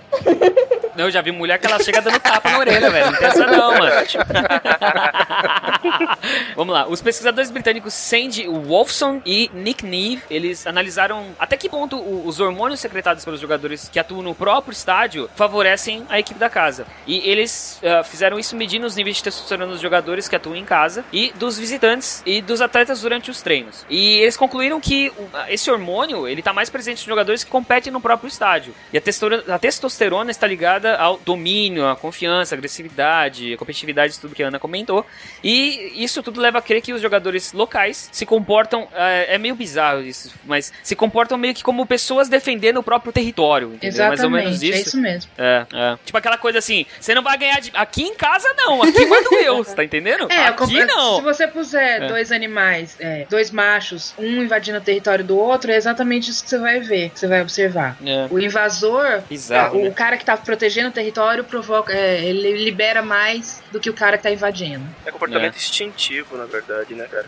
E já foi comprovado em algumas pesquisas que, a, que o QI do, do indivíduo cai quando, quando em aglomerações, a- o QI médio do, do, do indivíduo cai. Então, ele responde mais a estímulos instintivos e menos ao, ao raciocínio propriamente dito. Uhum. Mas acho que nesse caso aí também tem a, a torcida, né? Que vai estar lá Aham. gritando seu nome. E, É, tipo, e você a não quer torcida da casa sempre é maior, dela. Né? Sim, sim. Agora, isso aí de estar no estádio e, e envolto pela torcida e aquele ambiente todo, aquilo ali realmente dá uma. o- o- a pessoa entra num transe ferrado Aham, aí, hein? aham, é. É uma Sim. frenesia. E eu vou te falar que é legal. É É muito muito, louco. legal, é muito louco. legal. Todo mundo tinha que assistir um jogo no estádio uma vez na vida, é muito bacana. Sim, sim. Eu acho, eu acho que ah, tira- tirando assim, a gente sabe que no Brasil tem algum, algum- consegue ver algumas situações de violência, mas falando como uma pessoa que vai no- pra estádio desde que eu tenho, sei lá, 11 anos de idade, de ir sozinho com meus irmãos pro estádio. É, Se você for uma pessoa cuidadosa, você pode ir com seus filhos, com a sua família numa boa. Hoje a segurança tá muito maior do que era nos anos 90. Então tem muito mais polícia na rua, você se sente muito mais seguro, dá pra ir com a sua família Sem e como a Ana que- comentou, todo mundo precisa ir uma vez no estádio assistir o seu time do coração. muito É, uma legal. experiência fantástica, cara. Fantástica. Mas, é, ô, ô, Ana, você falou de, de experiência de ir estádio, você costuma, você costuma ir Não, pro faz estádio? muito tempo. Você tem alguma Teve uma história assim? época, quando eu tava no colégio, assim, no colegial, e, e aí a gente tinha uma turma, e aí a galera ia mais. Eu fui em dois, dois jogos, um no Morumbi e no Pacaembu. E quando eu fui no Pacaembu, eu fiquei no meio da Gaviões, no tobogã. E foi genial, foi muito legal. Não aconteceu nada, não vi briga, não vi violão, porra nenhuma. A, a gente tá acostumado a ver nas notícias do Brasil de que ir estádio é violento e que toda torcida organizada ela é criminosa e vai ter briga e não sei o quê. Isso afasta muito as pessoas do Do estádio. estádio, sim. É como você, Não, isso com é, certeza. é como você disse, é, tudo bem, você vai encontrar alguém fumando maconha, alguma coisa assim. E isso em qualquer lugar do estádio. E você pode sair do lugar, tipo, se alguém acender alguma coisa, você sai de perto. Ah, sim, Ah, com mas o, que- o eu, o que eu quero comentar é o que eu, tô, o que eu tô querendo dizer aqui é o seguinte: ir pra estádio é uma, ah, um, um- um comportamento saudável pra qualquer fã de futebol, entendeu? E, e é- e essa coisa de que ah, você vai pro estádio e vai ter briga, você vai se envolver em briga, a gente tem que desmistificar isso um pouco, entendeu? Tem que levar as pessoas pro estádio, entendeu? E tinha até, que eu me lembro, tinha até uma coisa meio protetiva, assim, de tipo, alguém começava a xingar, falar palavrão, alguém do lado já falava, ô, olha a moça aí, ô, baixa a bola, não sei o que lá. Isso. É, também. E, e- é, e é meio. É, também. verdade. E é meio isso, assim, se as pessoas não vão e não tomam conta do espaço, esses caras que estão lá só pra brigar e arranjar encrenca vão tomar conta do espaço. Sim. O problema mesmo é que Isso, esses, isso. esses poucos barulhentos e mal educados e sem vergonhas que estão lá pra, ba- pra baderna, é, eles têm a, a- a capacidade de mudar a percepção geral da coisa, que na verdade é, é muito saudável, é muito divertido. Ah, mas convenhamos, tem, tem uma ajudinha da mídia também, né? Mas, é- mas é isso que eu tô, mas é isso que eu tô falando, entendeu? Essas pessoas aí que fazem as besteiras, elas acabam sendo é, é, amplificadas, mas não é só por causa da mídia, entendeu? Se não tivesse o que, o que noticiar, Aqui bancada cheia de crianças e famílias felizes não é notícia. Notícia Exatamente. é quando alguém toma uma. O cara joga privada de cima do estádio e mata o outro lá embaixo. Notícia é a torcida do Coxa Branca invadir o estádio, quebrar tudo e espancar a PM no meio do, do, É, do- do é. campo. Mas pensa, Isso que é vamos lá. notícia.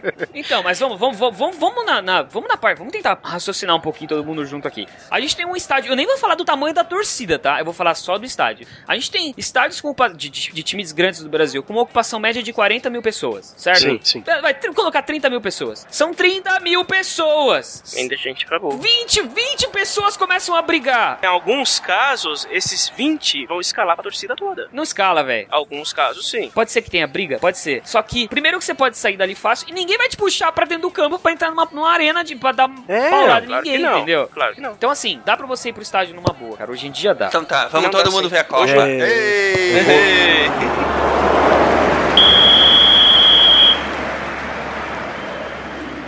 Deixa eu pedir uma coisa pra vocês pra terminar. Vai ter Copa ou não vai ter Copa? Vai ter Copa! Vai ter Copa sim! Vai ter Copa porque eu preciso terminar meu álbum que tá pela metade.